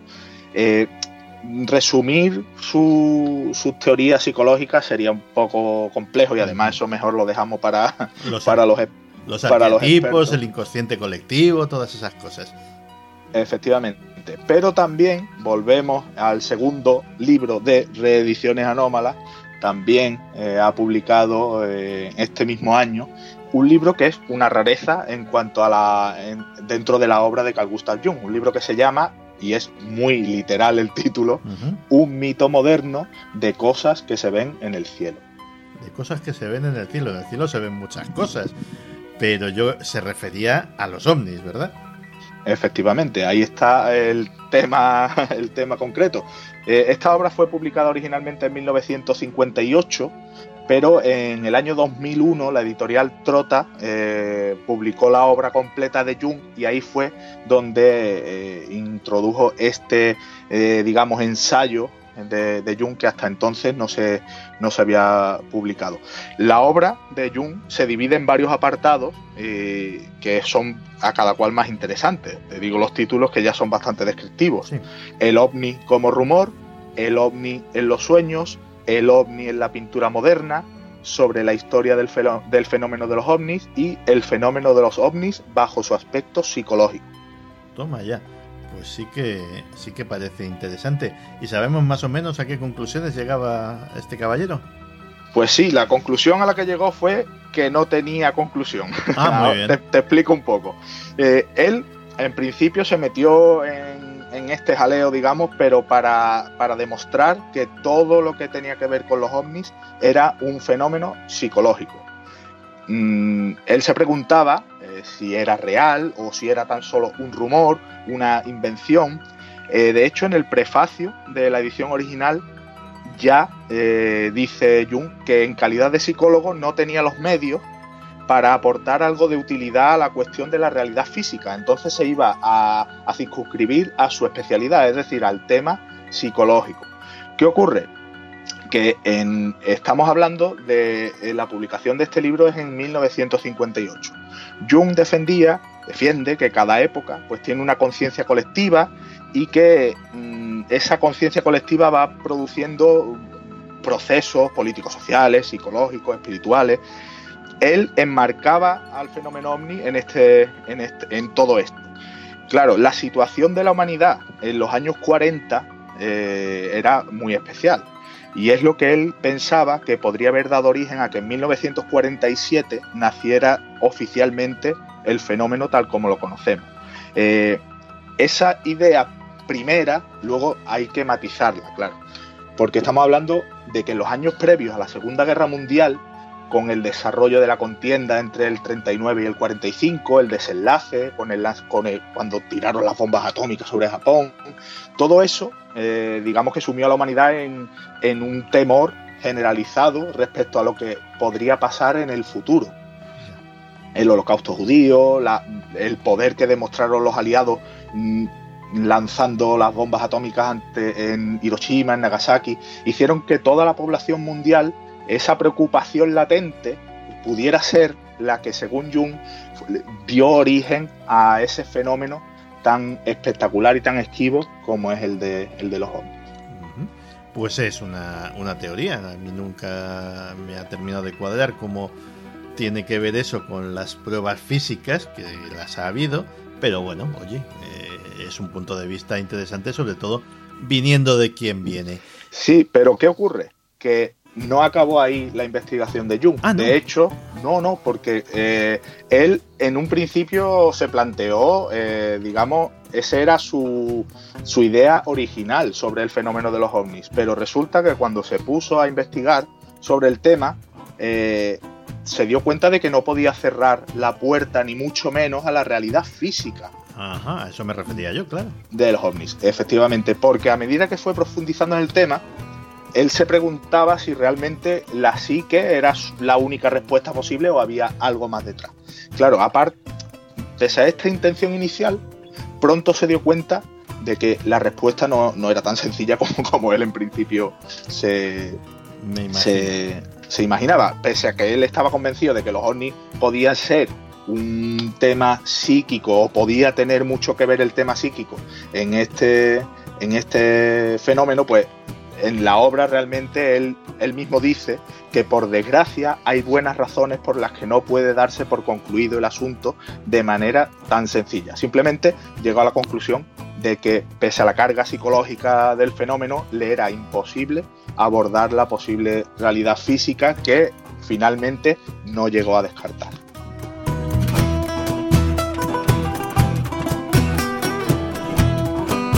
Estar encasillado, una de las cosas que tiene que ser más terribles es para los autores de libros infantiles.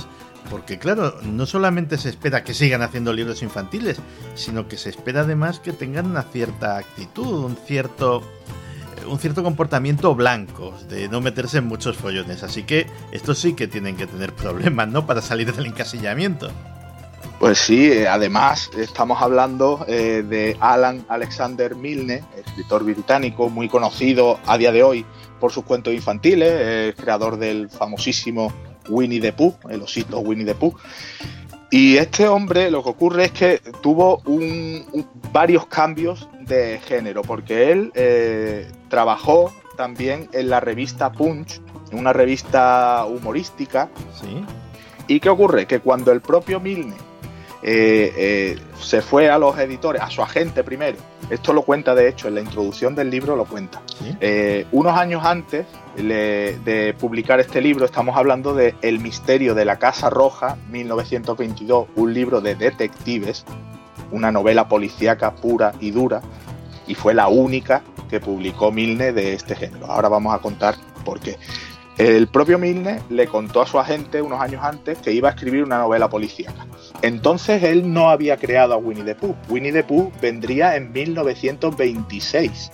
Es decir, la novela policíaca fue anterior a Winnie the Pooh. Pero cuando, pero cuando fue a escribirla ya era conocido por eh, sus escritos humorísticos en la revista Punch. ¿Qué ocurre? Cuando le dijo a la gente que iba a escribir una novela policíaca, le dijo que lo que el país esperaba de un renombrado humorista de la revista Punch, y esto es literal de, la introducción del libro, era una historia cómica. Lo mismo que le dijeron los editores y las editoriales a las que le, le llegó la noticia. Bueno, ¿qué ocurre? Que dos años después de publicar El misterio de la Casa Roja, es decir, en 1924, Resulta que se vuelve a plantar Milne ante su agente y sus editores diciendo que estaba preparando un libro de poemas infantiles y libros infantiles. Adivina la respuesta. Pues ni me lo imagino. Pues resulta que todos le dijeron que lo que deseaban los lectores angloparlantes era que volviera a escribir una novela policial. Anda la leche. Pues fíjate, primero no querían que escribiera novela policíaca porque estaba en el tema del humor. Pero después, como fue bien esa novela, eh, cuando empezó a decir que iba a hacer cosas infantiles, eh, no lo tomaron muy bien. Cuando finalmente, fíjate, que, Milner realmente es conocido por, por ser autor de, cuentos infantiles. Eh, el misterio de la Casa Roja es un libro, de hecho me estoy leyéndolo ahora mismo, estoy a punto de terminarlo, es muy interesante, lo recomiendo, lo ha publicado Ciruela, que por cierto, la colección de clásicos policíacos de Ciruela es una auténtica maravilla. A quien le guste los libros policíacos, ese género, es una maravilla porque están publicando libros que nunca se han, se han editado en español y que son auténticas obras. Ah, pues bueno, eh, el misterio de la Casa Roja eh, cuenta eh, cómo Mark Abel, que es el propietario de una residencia en la campiña inglesa, pues organiza un, el típico encuentro de varios amigos en esa casa. Eh, está una viuda con su hija, un militar retirado, una actriz, bueno. Y también están Anthony Gillingham y Bill Beverly, que son los dos que se van a convertir en una, eh, una especie de Sherlock Holmes y Watson, que realmente son muy citados en la obra, Sherlock Holmes y Watson, pero Milne intenta alejarse un poco de, de ello, pero siempre con esa coletilla de, de hecho, entre ellos mismos se llaman a veces Sherlock o Watson, entre ellos mismos. ¿Qué ocurre? El hermano del propietario de la, de la casa, que se llama Robert, pues ese hombre aparece muerto. Y Mark Abe desaparece. ¿Qué es lo que ocurre? Que con este asesinato y la desaparición del propietario de la, de la vivienda, pues eh, Anthony Gillingham y su amigo Bill Beverly se ponen a investigar y son los que tienen que desentrañar ese misterio. Es una novela, digamos, es una... De hecho, es considerada hoy como una de las mejores y más imaginativas novelas de, cuarto cerrado.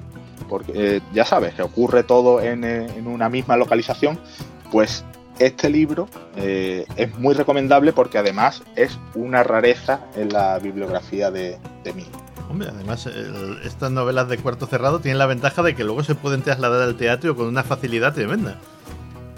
Sí, todo ocurre en el entorno de la casa, de hecho el asesinato ocurre en el despacho y es todo eh, en, una, en una habitación que en principio no se sabe cómo ha entrado, cómo ha salido el asesino, bueno, la típica, la típica circunstancias extrañas de este tipo de libros, pero que está muy bien escrito y es verdad que la imaginación de Milne y cómo va eh, soltando pruebas y cómo va desentrañando la, la madeja es muy, muy, muy interesante.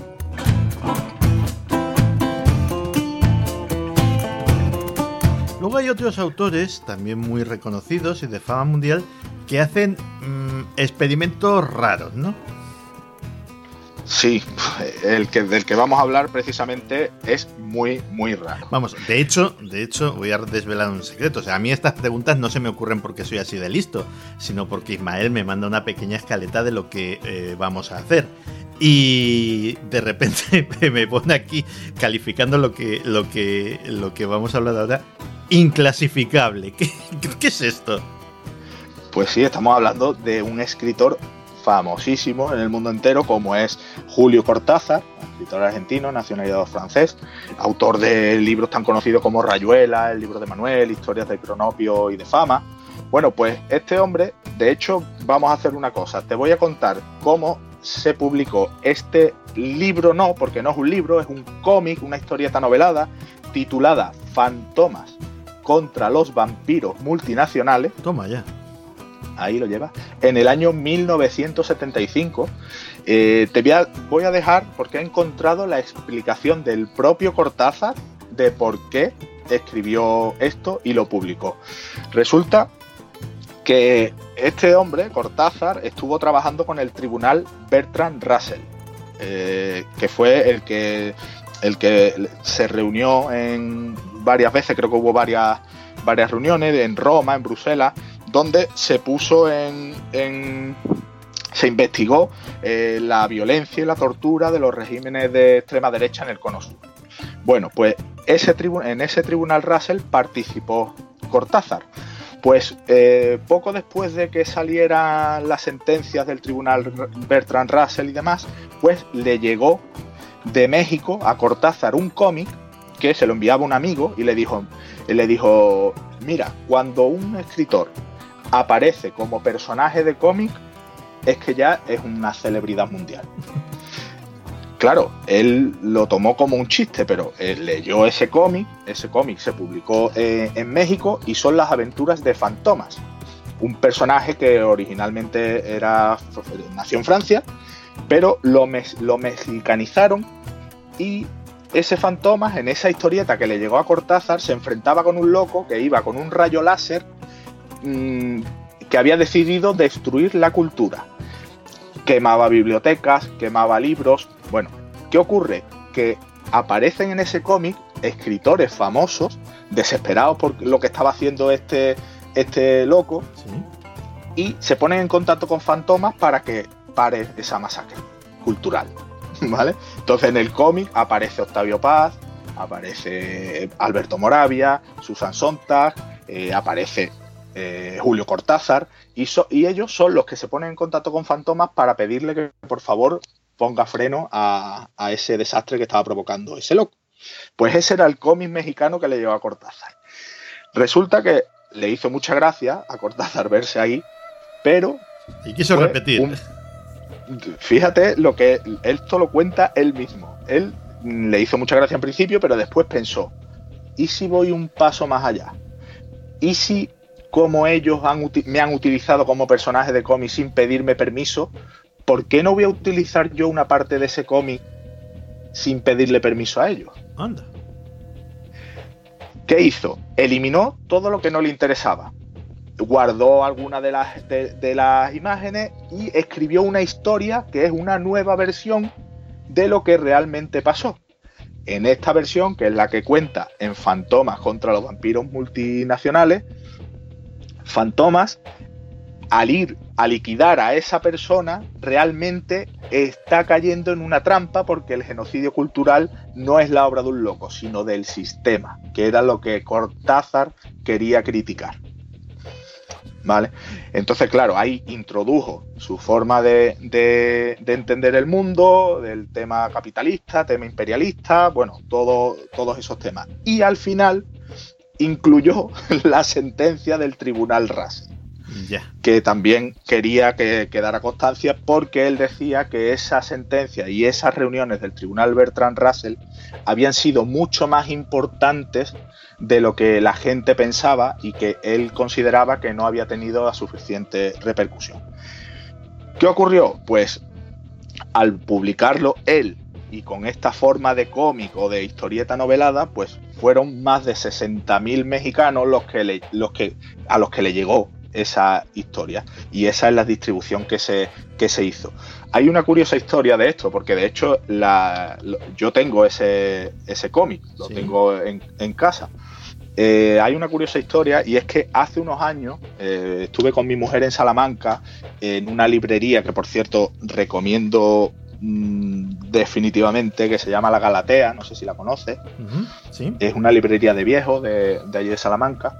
Y la librera, Begoña, nos contó, porque mi mujer, claro, como buena filóloga hispánica, eh, cuando vio ese, ese, ejemplar se quedó con los ojos como platos. Digo, pero bueno, Cortázar, un cómic, esto, esto cómo puede ser. Pues resulta que ese cómic, hace unos años, su precio era astronómico. Pero astronómico, no, no, quiero poner una, cantidad, pero era una barbaridad el precio. Porque había muy pocos ejemplares circulando. ¿Qué ocurrió? Que hace poco, no sé, hace unos años, quizás cuatro años, no sé, no recuerdo bien, eh, apareció en Sudamérica, creo que en Argentina o en México, apareció en una caja mil ejemplares de fantomas contra los vampiros multinacionales. ¿Qué ocurrió? Pues que esos ejemplares se fueron distribuyendo y a día de hoy el precio de estos, de estos cómics ha bajado muchísimo porque hay muchísimos más disponibles, que de hecho aprovecho para que quien lo vea por ahí, que no le vayan a dar gato por liebre, no le vayan a pedir tampoco una millonada cuando realmente a día de hoy no es tan difícil de, encontrar. Hombre, pero tampoco tiene que ser barato, porque mil ejemplares tampoco dan mucho de sí. No, hombre, baratos, pero no estamos hablando de las cantidades estratosféricas que se pedían antes, porque antes era prácticamente imposible de encontrar. Pero es que esos mil ejemplares, muchos de ellos eh, fueron enviados a España y aquí existen, vamos. Eh, de hecho, se pueden encontrar. Hombre, no es que estén en todas las librerías de, de viejo, pero sí hay en algunas, sí se puede encontrar.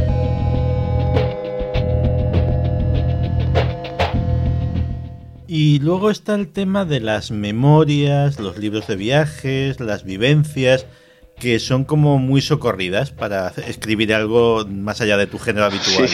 Sí, además del que vamos a hablar es bastante peculiar, porque el personaje lo era, porque incluye también eh, su relación con otro personaje que también era muy peculiar.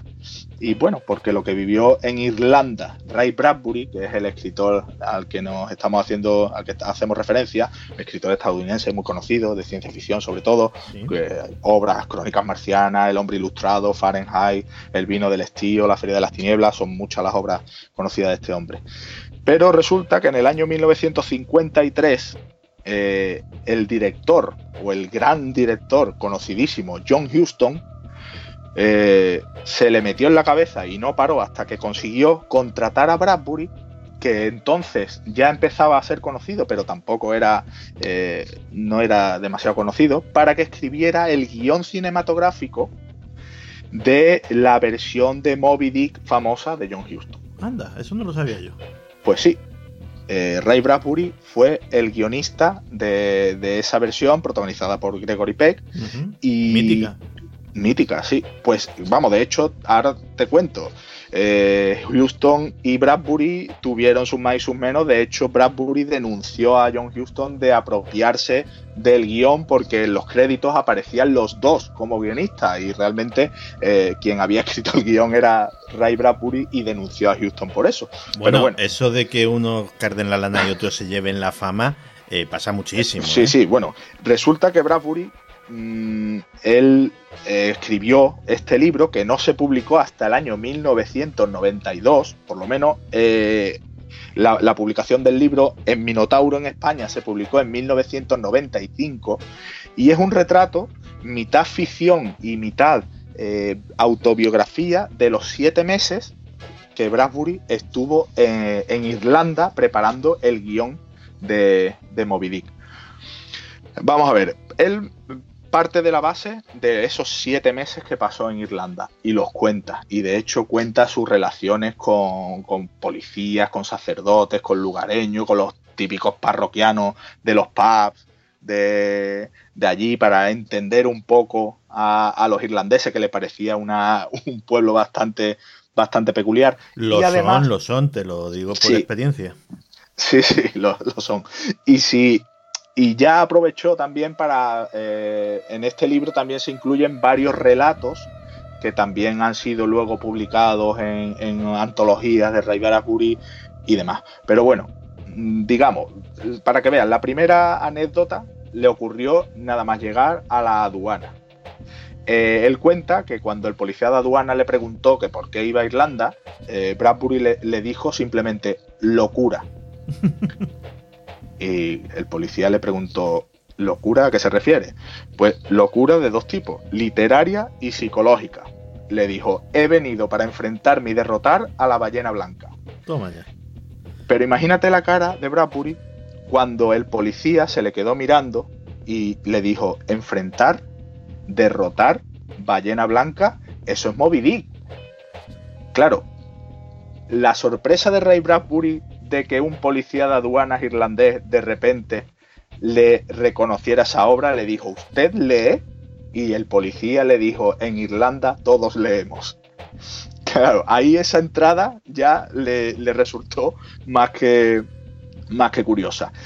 ¿Qué ocurre? Que los encuentros que tiene con la gente de allí de Irlanda son increíbles, con los taxistas, con los botones del hotel, con, los lugareños, pero también introduce entre, broma y broma, pues introduce también eh, que él eh, se preocupó por conocer eh, a ese pueblo, porque él, le resultaba muy curioso que esa, ese, ese, país bajara, por ejemplo, de 8 a 3 millones de habitantes por la hambruna, por el tema de la patata. El hambre de la patata, eh, sí. Sí, sí. Él se, se, implicó bastante en conocer a ese pueblo que tanto, que tanto le había llamado la atención. Y claro, también lo que está eh, muy presente en esta obra y que además es de las cosas, digamos, más llamativas y más interesantes para muchos, es la relación de Bradbury con John Huston. Pues claro, a John Huston lo conocemos por sus obras, se ha escrito mucho sobre él, pero claro, aquí Bradbury estuvo siete meses eh, junto a John Huston y lo conoció muy, muy bien. Empezaron bien, porque al parecer cuando llegó todo era buenas palabras y era todo buen rollito. sí, buen rollo, parecía que todo iba a ir bien, pero pronto empezó a, empezaron a ocurrir cosas que no le gustaron nada a Bradbury. Una de las cosas que son más duras del libro son las escenas de maltrato psicológico de John Huston hacia su mujer. Eh, que a Bradbury le, horrorizaron, porque mm, son bastante, además las cuentas muy, de forma muy explícita. Eh, habla de un día que Houston eh, había regalado a su mujer una yegua, pero al parecer la mujer se montó en la yegua, se cayó y cuando todos los que estaban allí fueron a ayudarla, Houston impidió que se acercaran a ella comenzó a insultarla, a, decir, a gritarle que se levantara y que se volviera a montar en la yegua, pero a, gritos. Y, como esto, mm, vamos, me voy a ahorrar los insultos, pero los, Bradbury los cuenta tal como sucedieron. como te decía, sí, todo un personaje. Como te decía, para terminar sobre este libro, también dentro del libro se incluyen varios relatos eh, que fueron incluidos también en otras en otras antologías de Bradbury. El libro, eh, relatos como Terrible conflagración en la casa, que es el capítulo 12 del libro. El mendigo del puente de O'Connell, capítulo 15. Fantasmas de lo nuevo, que esto es muy curioso. En el, el capítulo 18 es un relato sobre casas encantadas, muy, muy interesante. Y Banshee en el capítulo 27. Hay otros más pero bueno, como te digo, esos siete meses que, pasó allí Ray Bradbury en Irlanda, los cuenta en este Sombras Verdes, Ballena Blanca, que, que yo creo que dentro de su bibliografía es desde luego una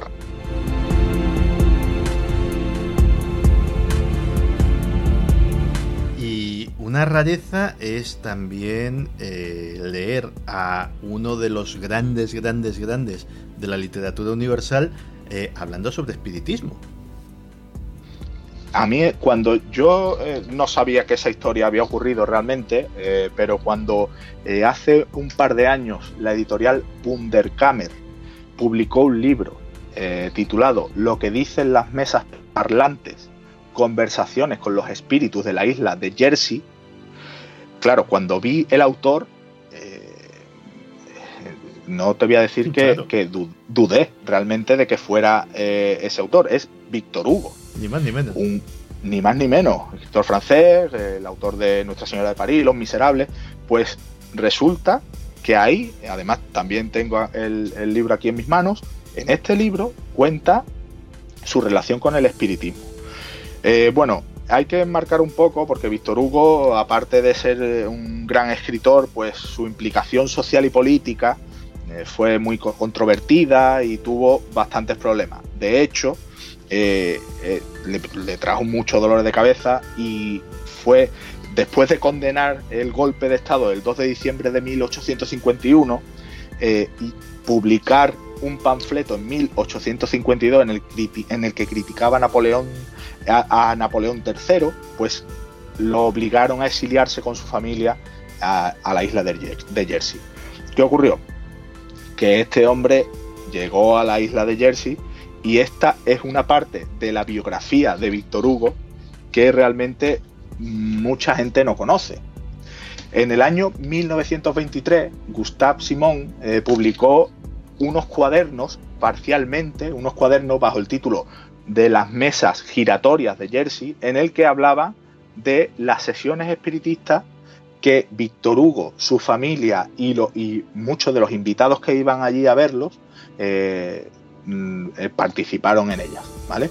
Pues resulta que en 1923 Gustave Simon publicó parcialmente eh, varios cuadernos con el título de las mesas giratorias de Jersey, en el que contaba las sesiones espiritistas que Víctor Hugo, su familia y muchos de los invitados que iban a verlo eh, tuvieron lugar allí en ese, lugar. ¿Qué ocurre? Que lo que dicen las mesas parlantes, el libro que ha publicado, que publicó hace un par de años Wunderkammer, pero vamos, está disponible y, y desde aquí desde luego lo recomiendo, contiene las transcripciones del propio Víctor Hugo de las sesiones que mantuvieron entre el 3 de febrero de 1854 y el 29 de abril de 1855. Caramba. ¿Vale? Pero es que no te lo pierdas, en el prólogo, que también se incluye en la edición española, se explica el método que utilizaban para lograr el supuesto contacto. Te voy a contar un poco porque es que no, no tiene desperdicio. Venga.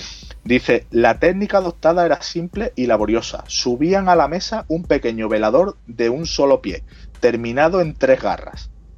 Dos personas pasaban sus manos sobre el trípode, otra hacía de secretario. Cuando la mesa accedía a hablar, daba una serie de golpes.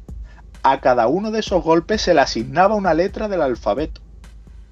Cuando la mesa paraba, se escribía la última letra nombrada Claro, imagínate el método letra a letra que, habían inventado para estos supuestos contactos, pues resulta que Víctor Hugo era el que hacía normalmente de secretario, el que tomaba nota de todo lo que ocurría en la, en la sesión. Eh, ocurre que esas sesiones pararon porque hubo un día, eh, uno de los participantes, Jules Alix, tuvo una crisis de locura eh, brutal y intentó matar a, uno de los hijos de, Víctor Hugo, a Charles, y a Gus Bacquery, a uno de, los mejores amigos de Víctor Hugo, y después de aquello, pues eh, en el verano de 1855 decidieron parar. Muchas de las sesiones, eh, y esto es lo más curioso, creo yo, porque claro, que Víctor Hugo cuente esto me, me parece súper un poco surrealista. Las sesiones muchas veces comenzaban simplemente con una pregunta por parte del propio Víctor Hugo. ¿Quién está ahí? Y bueno, en el libro, en las transcripciones de, estas sesiones, eh, quienes dicen estar ahí son personajes, vamos, agárrate, Galileo. Ahí estamos. Platón, Jesucristo, Mira. Shakespeare o incluso la muerte, ¿vale? Eh, Pero es que resulta. El vecino del bajo interior izquierda, ese no aparecía, ¿no? No, ese no. Ah, solo aparecían grandes, grandes personajes de la historia.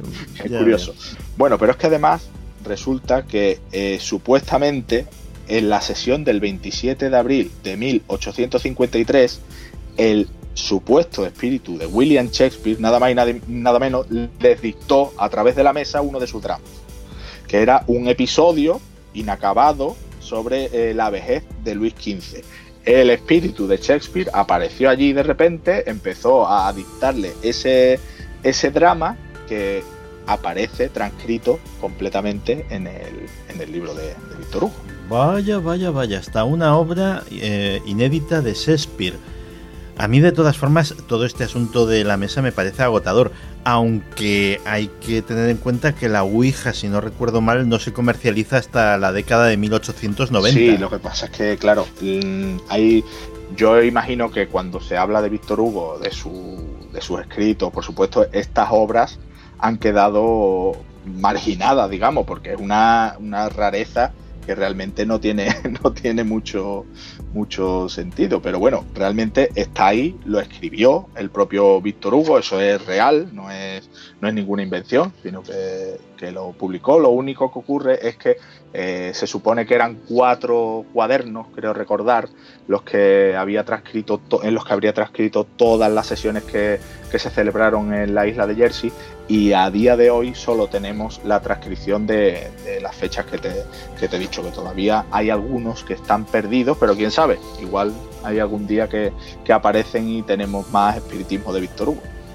Pues ya veremos. En definitiva, esta vez sí que has hecho honor al título de la sección porque estos sí que son libros extraños. Libros extraños dentro de la producción de sus respectivos autores. Ismael, muchísimas gracias por introducirnos como siempre en tu mundo de las curiosidades literarias. Encantado, Santi. Un abrazo. Un abrazo grande, amigo.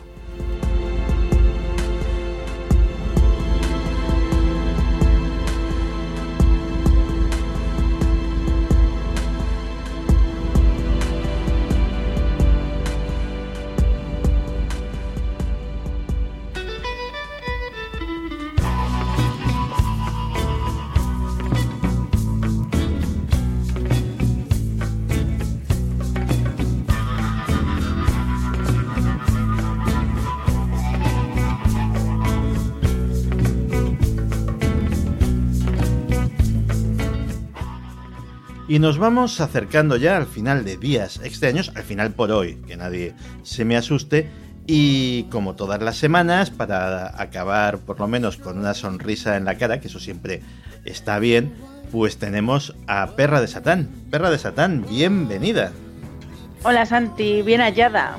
Oye, ¿qué tal? ¿Qué ¿Has estado por el Black Friday y esas cosas? Pues un poquito, la verdad, porque necesitaba un abrigo, porque uno de los abrigos que más me pongo, el típico que es ni es bonito ni nada, pero le tienes como cariño y siempre uh -huh. te pones el mismo, pues necesitaba ya mm, ser renovado. Entonces dije, bueno, voy a aprovechar el Black Friday para cogerme el típico abrigo normal y corriente para ir todos los días a trabajar y mira, pues me compré un abrigo. Ah, pues mira, pues me parece muy bien. Yo la verdad es que por llevar la contraria, este Black Friday he comprado adornos de Navidad que no estaban rebajados ni nada, pero... Jolín, pues vaya. pero bueno, me, me, apetecía poner, como últimamente paso mucho tiempo en casa, digo, pues me apetece ponerla alegre este año. Y, y he renovado mi stock de, de adornos navideños. En fin, oye, ¿qué tenemos esta semana? Eh, que me contabas que había muchas cosas y que todas eran como bastante surrealistas. Jolín, esta semana, fíjate, hay semanas que llegamos al día de grabar y digo, si es que solo tengo dos cosas interesantes, voy a tener que forzar otras dos. Bueno, pues esta semana... Ahí es donde me metes un pene de, de relleno. Todo, claro. Sí, sí, sí. Pues esta semana me ha pasado lo contrario. O sea, un montón, un montón, un montón. Me las he visto y me las he deseado para hacer la selección porque, claro, eran todas tan buenas que, que, que, que, es que ya por no decirte, mira Santi, borra todo lo que tienes y ponme solo a mí dos horas de perra de Satán dando noticias, Oye. pues mira, al final he hecho un ejercicio de yo que sé qué y me he quedado con lo que yo creo que es lo mejor de todo. Oye, pues antes de comenzar, amigos de la extraña familia, ¿qué os parecería un especial, yo que sé, un especial navideño de perra de Satán? A lo mejor... ¿Ya? Seguro que Navidad también da para mucha Navidad da para muchas noticias, ¿eh? Seguramente. En fin, pues vamos a someterlo a la opinión. Dos horas de perra de Satán puede ser una. Bueno, algunos me suicida. Oye, es que si, si ya los mensajes a veces algunos son, tú ya sabes cómo, si hacemos esto sería muy divertido. Bueno, bueno, es que o te matan a ti o se matan ellos, ya te lo digo. O me matan a mí, que es peor. Así que no sé. Bueno, lo que diga la audiencia, nos ponemos en sus manos. Bueno, vamos al turrón. ¿Qué son todas estas cosas tan extrañas? Pues mira, mm, voy a darte una noticia que tiene mucho que ver con poner un programa de dos horas con Perra de Satán únicamente. Ah, mira. Fíjate qué titular. Denuncian que torturaron con música de Maluma a un preso en la cárcel de Veracruz. Y será verdad. Hombre, claro que es verdad. Es verdad, es verdad. No, no es cachondeo. Que no, que no, que no. Te lo juro. Además, como yo también la leí y digo, a ver, es que a veces hay medios eh, de fake news, bueno, no fake news, sino de noticias de risa como El Mundo Today, que como salen de las piedras esos medios, pues digo, yo lo que hago siempre es que eh, busco en Google a ver si otros medios que yo sé que son ciertos llevan la noticia. Y efectivamente, sí, esta noticia es verdadera. Hombre, puedo entenderlo. A mí me ponen 12 horas de Maluma y me abro las venas con los dientes, ¿eh? Pues es que es así, porque bueno, a ver, mm, también hay que decir que al parecer esto es un método de tortura, es decir, no el poner a Maluma, sino el poner música. Es cruel, es cruel. Eh, sí. el poner música alta a los presos y, y, digamos la misma canción repitiéndose todo el rato, digamos que es un método de tortura legal eh, que se usa en ciertos países. Y en este caso en México. Es decir, es, un, es una tortura psicológica porque aunque la canción te encante, el hecho de estar muchísimas horas escuchándola todo el rato y además muy alta que no te deja ni descansar, ni dormir, ni nada, pues, mm, pues eso, que aunque te pongas tu canción favorita, al final acabas desquiciado. Y entonces, bueno, pues un preso que ha salido de la cárcel, pues ha conseguido un abogado y ha decidido poner una denuncia contra la cárcel de Veracruz porque dice que durante 10 días, que 10 se dice días. muy pronto, 10 días, eh, no pararon de ponerle música de reggaetón. No solo de Maluma. El titular va a Maluma pues para hacer más chicha, más daño, Sí, claro. Pero en- era música reggaetón. O sea, Daddy había- Yankee y toda la Sí, tropa. sí, sí, sí. Durante 10 días sin parar, o sea, día y noche. Pues no puedes dormir, te vuelves loco y bueno, yo creo que eso tiene que ser durísimo, o sea, no me lo quiero ni imaginar. Aunque no sea con Maluma y sea con alguien que a mí me guste. Es, es fuerte, ¿eh? O sea, este señor se buscó un abogado y un terapeuta, supongo, porque ya tendría la Pues, cabeza mm, fatal. Hombre, yo creo que solo por el hecho de pasar por la cárcel sin que te mm, torturen ni nada, ya a lo mejor una ayudita, pues mm, psicológica no te iba a venir mal, pero si encima te han torturado, sea de la manera que sea, pues imagínate cómo sales. Todo esto me recuerda muchísimo a la tragedia de David Cores y los Davidianos en Waco, cuando el FBI y la ATF sometieron a sitio el rancho y por las noches les ponían a todo volumen eh, cantos tibetanos, música de Nancy Sinatra, mm, conejos degollados. En resumen, eh, efectivamente debe ser que estas cosas funcionan y vamos viendo que se van adaptando a los tiempos.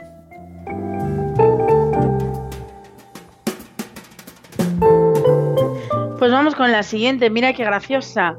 El meme hecho realidad. Estos chavales venden agua del grifo de Madrid embotellada. Agua del grifo, la mejor del mundo. claro, es que por eso la noticia empieza con lo de el meme hecho realidad, porque en internet lo del agua del grifo de Madrid se ha convertido en un meme, ¿no? En un chiste recurrente de que como los madrileños. ¿Tú eres madrileño Es o eres claro. madrileño de adopción? No, no, no, yo soy, madrileño. yo soy madrileño, de primera Pues generación, como- pero madrileño.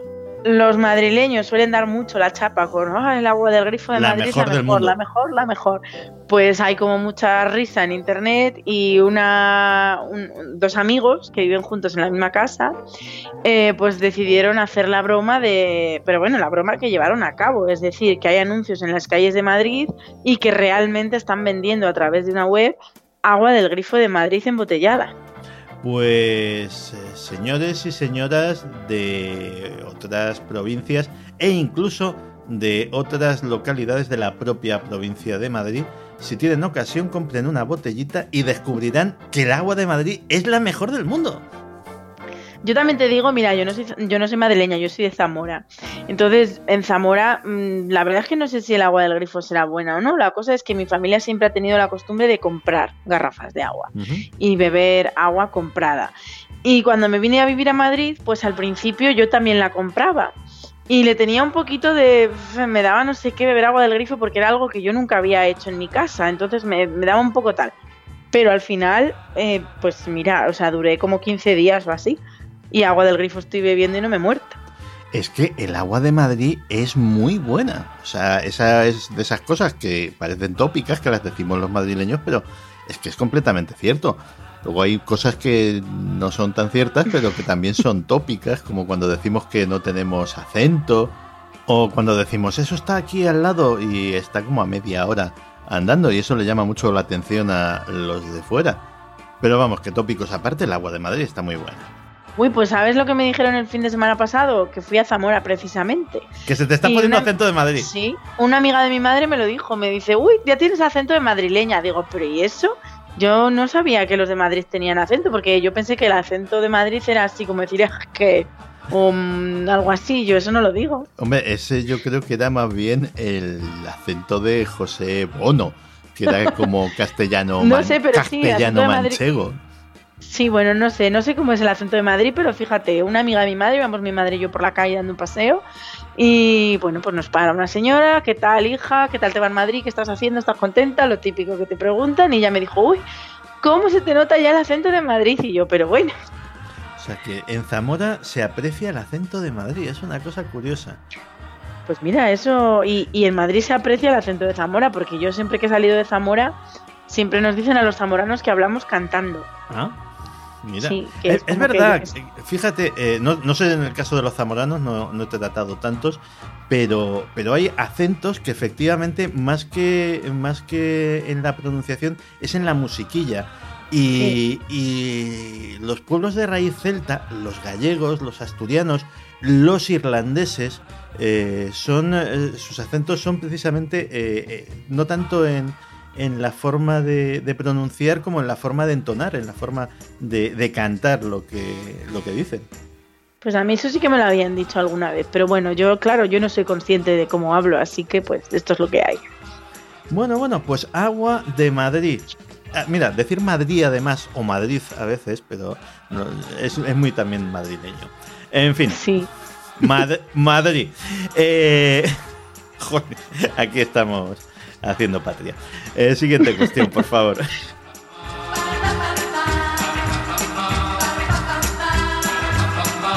Bueno, pues ya que estamos haciendo patria, vamos a hablar del idioma español o idioma castellano. Eh, te cuento, mira qué noticia tan divertida. La guía que enseña a los rusos a hablar español. Y pone dos puntos y un entrecomillado, es decir, citan textualmente. Me importa una mierda que te hayas levantado de mala hostia, Carmen. Di que sí. Esto es buenísimo. Oye, y muy Pues real. sí, he leído la noticia y a mí me ha encantado, porque además yo como estudié filología hispánica, pues teníamos un unas cuantas asignaturas, aunque yo me especialicé en literatura, para la enseñanza del español. Y claro, cuando tú empiezas a aprender un idioma, pues se empieza por lo básico, básico, básico. Pero a medida que tú vas subiendo de nivel, tienes que estudiar la pragmática del idioma, que ya no es solo saber el, vocabulario, saber las estructuras, Sí. sino saber cómo se usa de verdad. Porque supongo que más o menos aquí todos hemos estudiado inglés en el colegio y una cosa es el inglés que te enseñan en el colegio y otra cosa es cómo hablan realmente los ingleses o los estadounidenses, que es peor todavía. Peor en cuanto a que es diferente a lo que te enseñan. Muy Pues con en el español, claro, con el español pasa exactamente igual. Una cosa es la estructura correcta del español y el vocabulario correcto, y otra cosa es cómo hablamos realmente los castellano parlantes, porque no hablamos bien, entre comillas, es decir, muchas veces nos saltamos las reglas de la gramática, muchas veces nos saltamos las reglas de la ortografía y escribimos mal, y muchas veces decimos, me he levantado de mala hostia, Carmen Claro que sí. y ya está. Entonces, bueno, pues es un esto realmente ha corrido por las redes sociales.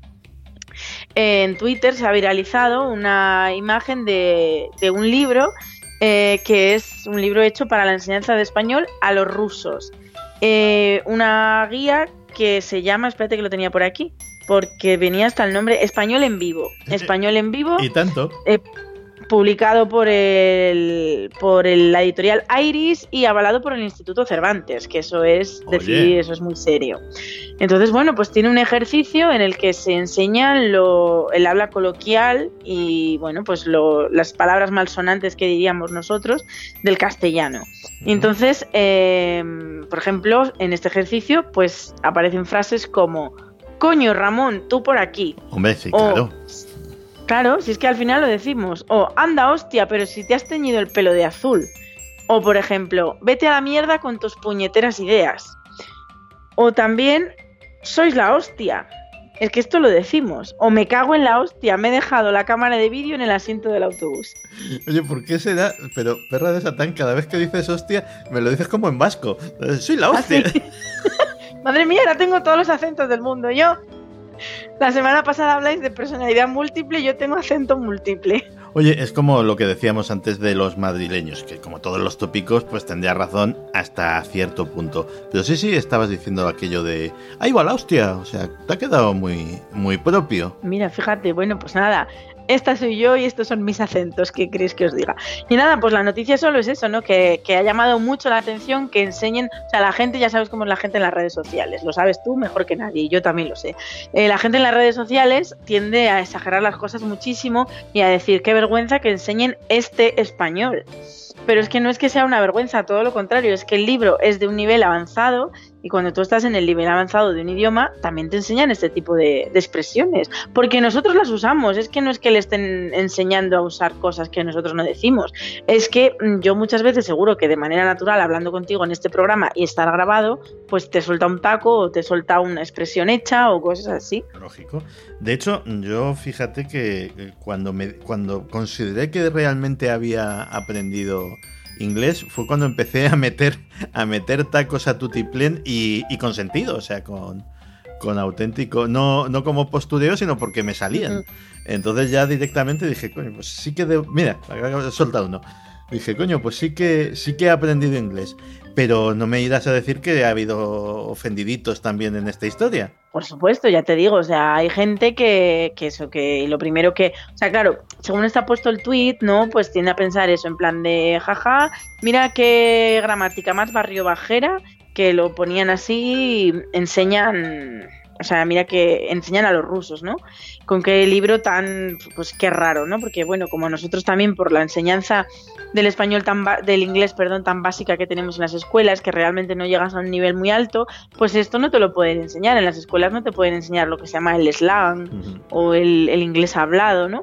Pero bueno, si tú te metes en una escuela de idiomas, yo no me he metido nunca, pero supuesto, supongo que en el último curso seguro que te enseñan frases hechas y cosas así, como pues eso, como el ahí va la hostia o coño Ramón. Estoy completamente seguro de que los que estudian inglés en un nivel avanzado también aprenden a decir ese tipo de cosas. O sea, que no es para llevarse las manos a la cabeza, ni les están enseñando el inglés, o sea, perdón, el español solamente así. Esto es un ejercicio.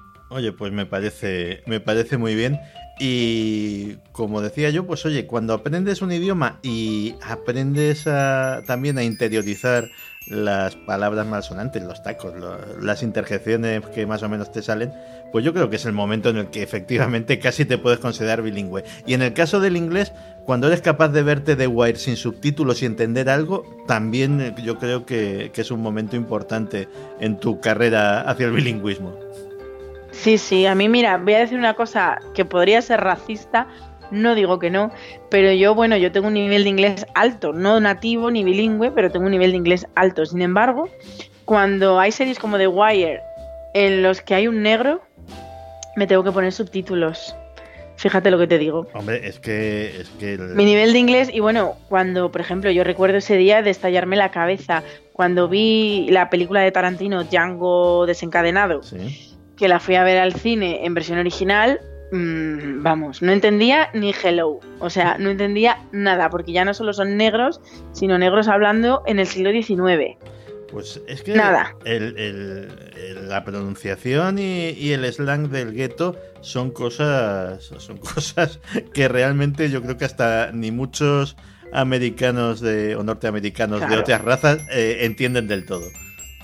Sí, también nos pasa un poco con los españoles, ¿no? Las personas, no sé, las lenguas no solo se diferencian por los acentos, sino también por los estratos sociales. La gente de las clases más altas no habla igual que la gente de las clases más, más bajas, o tampoco hablas igual si vives en el norte de España que si vives en el sur. Y es que eso es así, o sea, está estudiado científicamente. Ya te digo, yo estudié filología hispánica y esas asignaturas las teníamos y esos estudios los hacíamos. Entonces pasa exactamente igual. Claro, aquí yo digo, yo muchas veces pienso, cuando veo, como yo hubo un tiempo que estuve dando clases de español para extranjeros, yo las daba en Salamanca.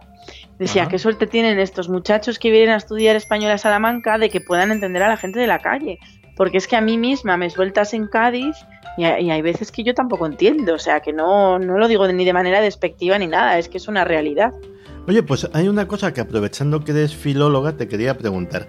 ¿Tú crees que hay personajes como el profesor Higgins, el protagonista de Pigmalión, la obra de George Bernard Shaw, capaces como hacía este de reconocer eh, de dónde, de qué barrio en concreto de Londres procedía una persona tan solo oyéndolo hablar? Yo creo que sí, ¿eh? porque yo creo que sí, hombre, tanto como de un barrio de Madrid, es que yo creo que en un barrio de Madrid en el siglo XXI tantas distinciones no hay, no es lo mismo que Londres en el siglo XIX o XVIII.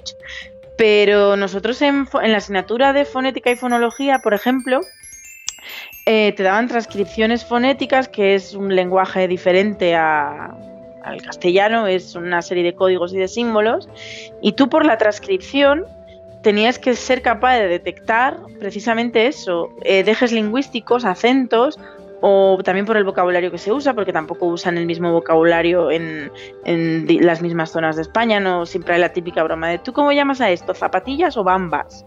O cosas así. O, tenis, eh, como en Canarias pues por eso te daban una transcripción fonética y por el acento, por cómo pronunciaban las S, por el vocabulario que usaban, por un montón de reglas que te tenías que haber estudiado, tú tenías que ser capaz de localizar eso, en plan de esto lo ha dicho un señor de Extremadura y más concretamente de la región de no sé dónde. Y ese era el examen. Bueno, pues aquí tenemos fonética para dummies con perra de Satán. Sí, sí, ahora ya no me acuerdo de nada, también te lo digo. Porque mira, justo el otro día estaba hablando del ceceo con un compañero, uno de mis mejores amigos del trabajo, es de Cádiz. Y estábamos hablando del ceceo y del seseo, y eso era como, o sea, la primera norma que te aprendías en clase de fonética y fonología era la línea que separaba a los que ceceaban de los que seseaban. Y hasta eso se me ha olvidado ya, o sea que ya no me acuerdo de nada. Pero bueno.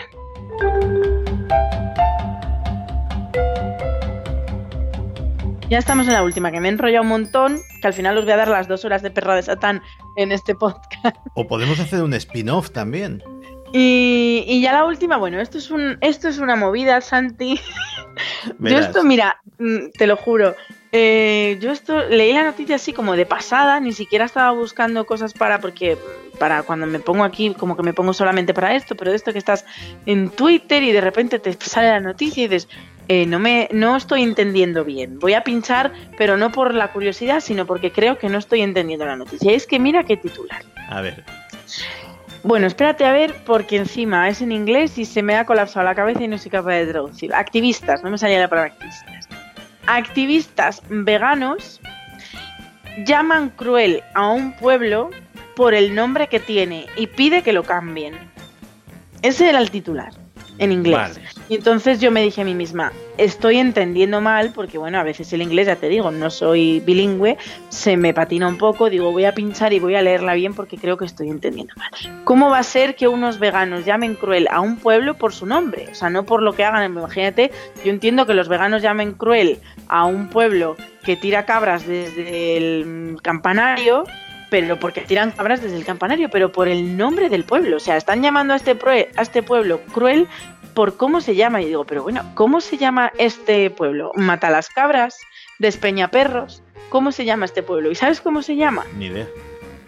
Se llama Wool, que significa lana. Ah, ¿Y qué más? Se llama lana el pueblo, nada más, ah, solo ah, lana. ya está. Ya está. No hay más. ¿Y, y la crueldad?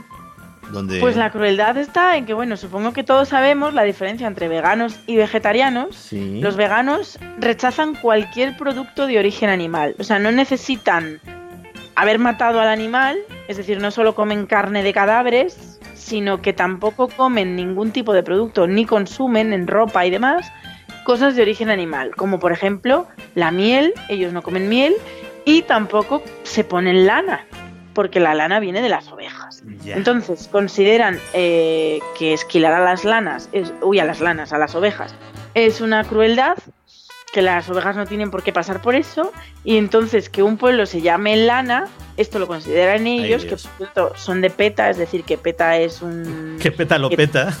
Que PETA lo peta, quiere decir que no es cualquier organización, que PETA tiene bastante, bastante renombre pues ellos consideran que, que un pueblo sea melana, pues incita a, al consumo de la lana, a la celebración de esta tradición de esquilar a, vestirte, etcétera, etcétera. Entonces han escrito al pueblo, a todos los vecinos, es un pueblo de unos 2.000 habitantes, y han escrito a todos y cada uno de los vecinos explicándoles sus razones y les ofrecen dos cosas. La primera, un regalo. Ay, qué bonito. Si decides, sí, si decides cambiar el nombre de tu pueblo, si votas a favor, os vamos a mandar a todos los habitantes de vuestro pueblo un regalo. ¿Cuál es el regalo? Pues una manta de lana vegana. Pero, pero, pero, ¿cómo que lana vegana? Lana vegana, sí, la lana vegana es la, como la carne vegana, no es carne, pero imita la carne. Pues la lana no es lana, pero imita, es, una, es un tejido sintético que imita a la lana. Entonces les quieren regalar una mantita solo si deciden cambiar el nombre de su pueblo por precisamente lana vegana. O sea, quieren que su pueblo deje de llamarse Wool para llamarse Vegan Wool. Y claro, pues imagínate lo que han dicho los del pueblo. Es que esto ya ni te lo digo yo. En fin, pues nada. Oye, perra de Satán, que, es, ya hemos pasado el Black Friday, que es lo próximo. Bueno, el Cyber Monday, que, será mañana, o sea, el, lunes. Y, y, luego el programa de festejo ya nos vamos a Navidad o hay algo antes. Pues mm, yo creo que no y espero que no. Bueno, el puente de la Constitución, ¿no? Ah, que es como muy español también irse por ahí. Yo pensaba irme a Zamora también, así que nada. Oye, qué suerte tenéis, porque yo desde que soy autónomo ya no puedo hacer nada de esto. Hombre, yo también te digo que cuando salgo voy a Zamora, porque ir a Zamora para mí solo supone gastar el billete de tren, porque luego ya en casa de mamá y papá, pues dime tú, me hacen una comida deliciosa, me llevan a dar paseos maravillosos y encima en Zamora, que el tapeo es maravilloso también, pues me invitan una tapita y un no sé qué y vengo yo, vamos, nueva y con algún tupper. Hala, fíjate. No, si voy a terminar echando de menos mi, vida de asalariado. En fin. Sí. Eh, perra de Satán, que nos escuchamos en siete días. Un besito grande. Pues hasta la semana que viene, Santi.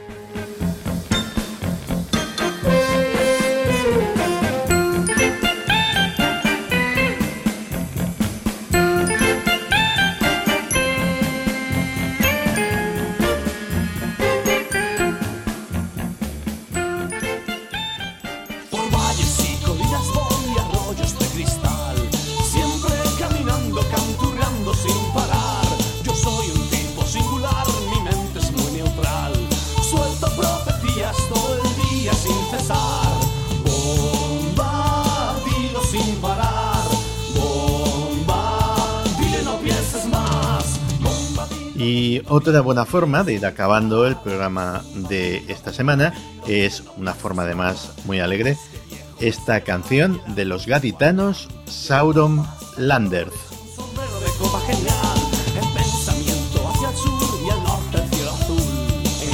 Sauron Landers es un grupo que tiene muchísimas canciones inspiradas en la literatura de Tolkien y este Tom Bombadil es una de ellas.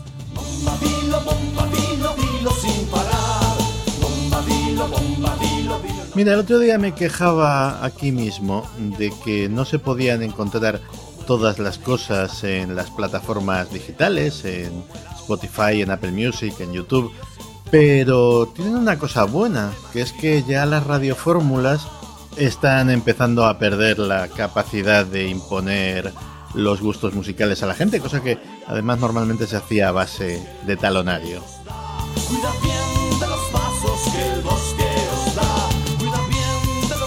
Tremenda la repercusión que ha tenido la entrevista con Neus Roach sobre los bebés robados.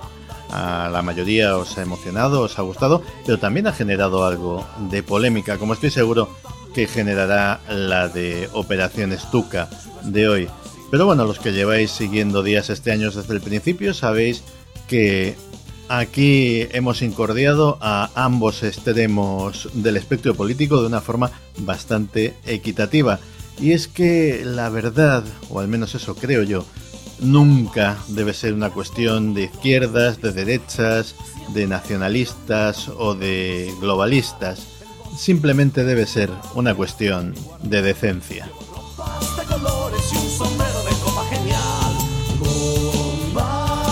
Por cierto, el programa en sí de la semana pasada dedicado a la personalidad múltiple, también nos gustó mucho y eso me da pie para mandar, no soy yo de mandar mensajes cifrados, pero el destinatario lo entenderá. Porque entre los seguidores de Días este año sí que hay alguno con personalidad múltiple y solo quiero decirle no seas tan cansino, colega.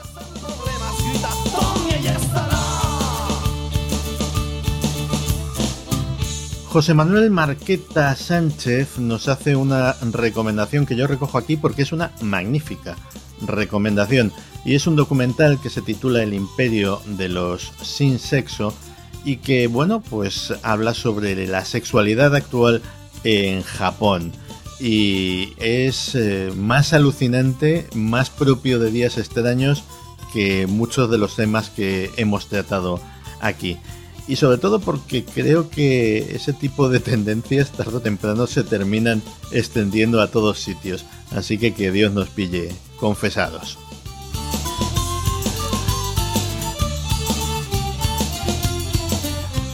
Cubaner me dice que si sigo metiendo efectos de sonido como lo hice en la última tercera hora, que alguno me voy a cargar de un susto. Hombre, tampoco vamos a exagerar. Pero vale, intentaré ser un poquito menos bestia, que a lo mejor en esa ocasión se me fue la mano un pelín.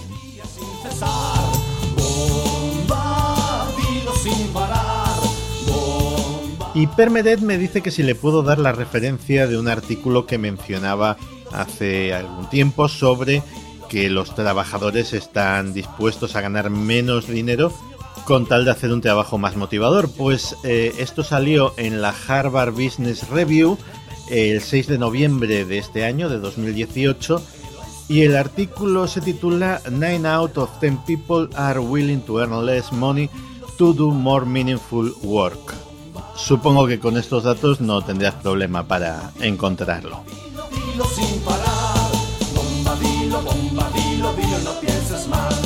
Y nosotros ya nos encontraremos en siete días. Muchísimas gracias por estar ahí, por vuestro tiempo, por vuestro apoyo, por vuestra paciencia con este que os habla. Y mi agradecimiento muy, muy especial a mis productores, a mis mecenas, a los que con vuestro apoyo hacéis posible días extraños semana tras semana, mes tras mes. A vosotros, a estos últimos, os espero dentro de un ratito en la tercera hora y el resto nos escuchamos en siete días. Ah, y se me olvidaba, a lo mejor pensamos que el lobo es malo porque fue Caperucita la que escribió la historia. Sed muy felices.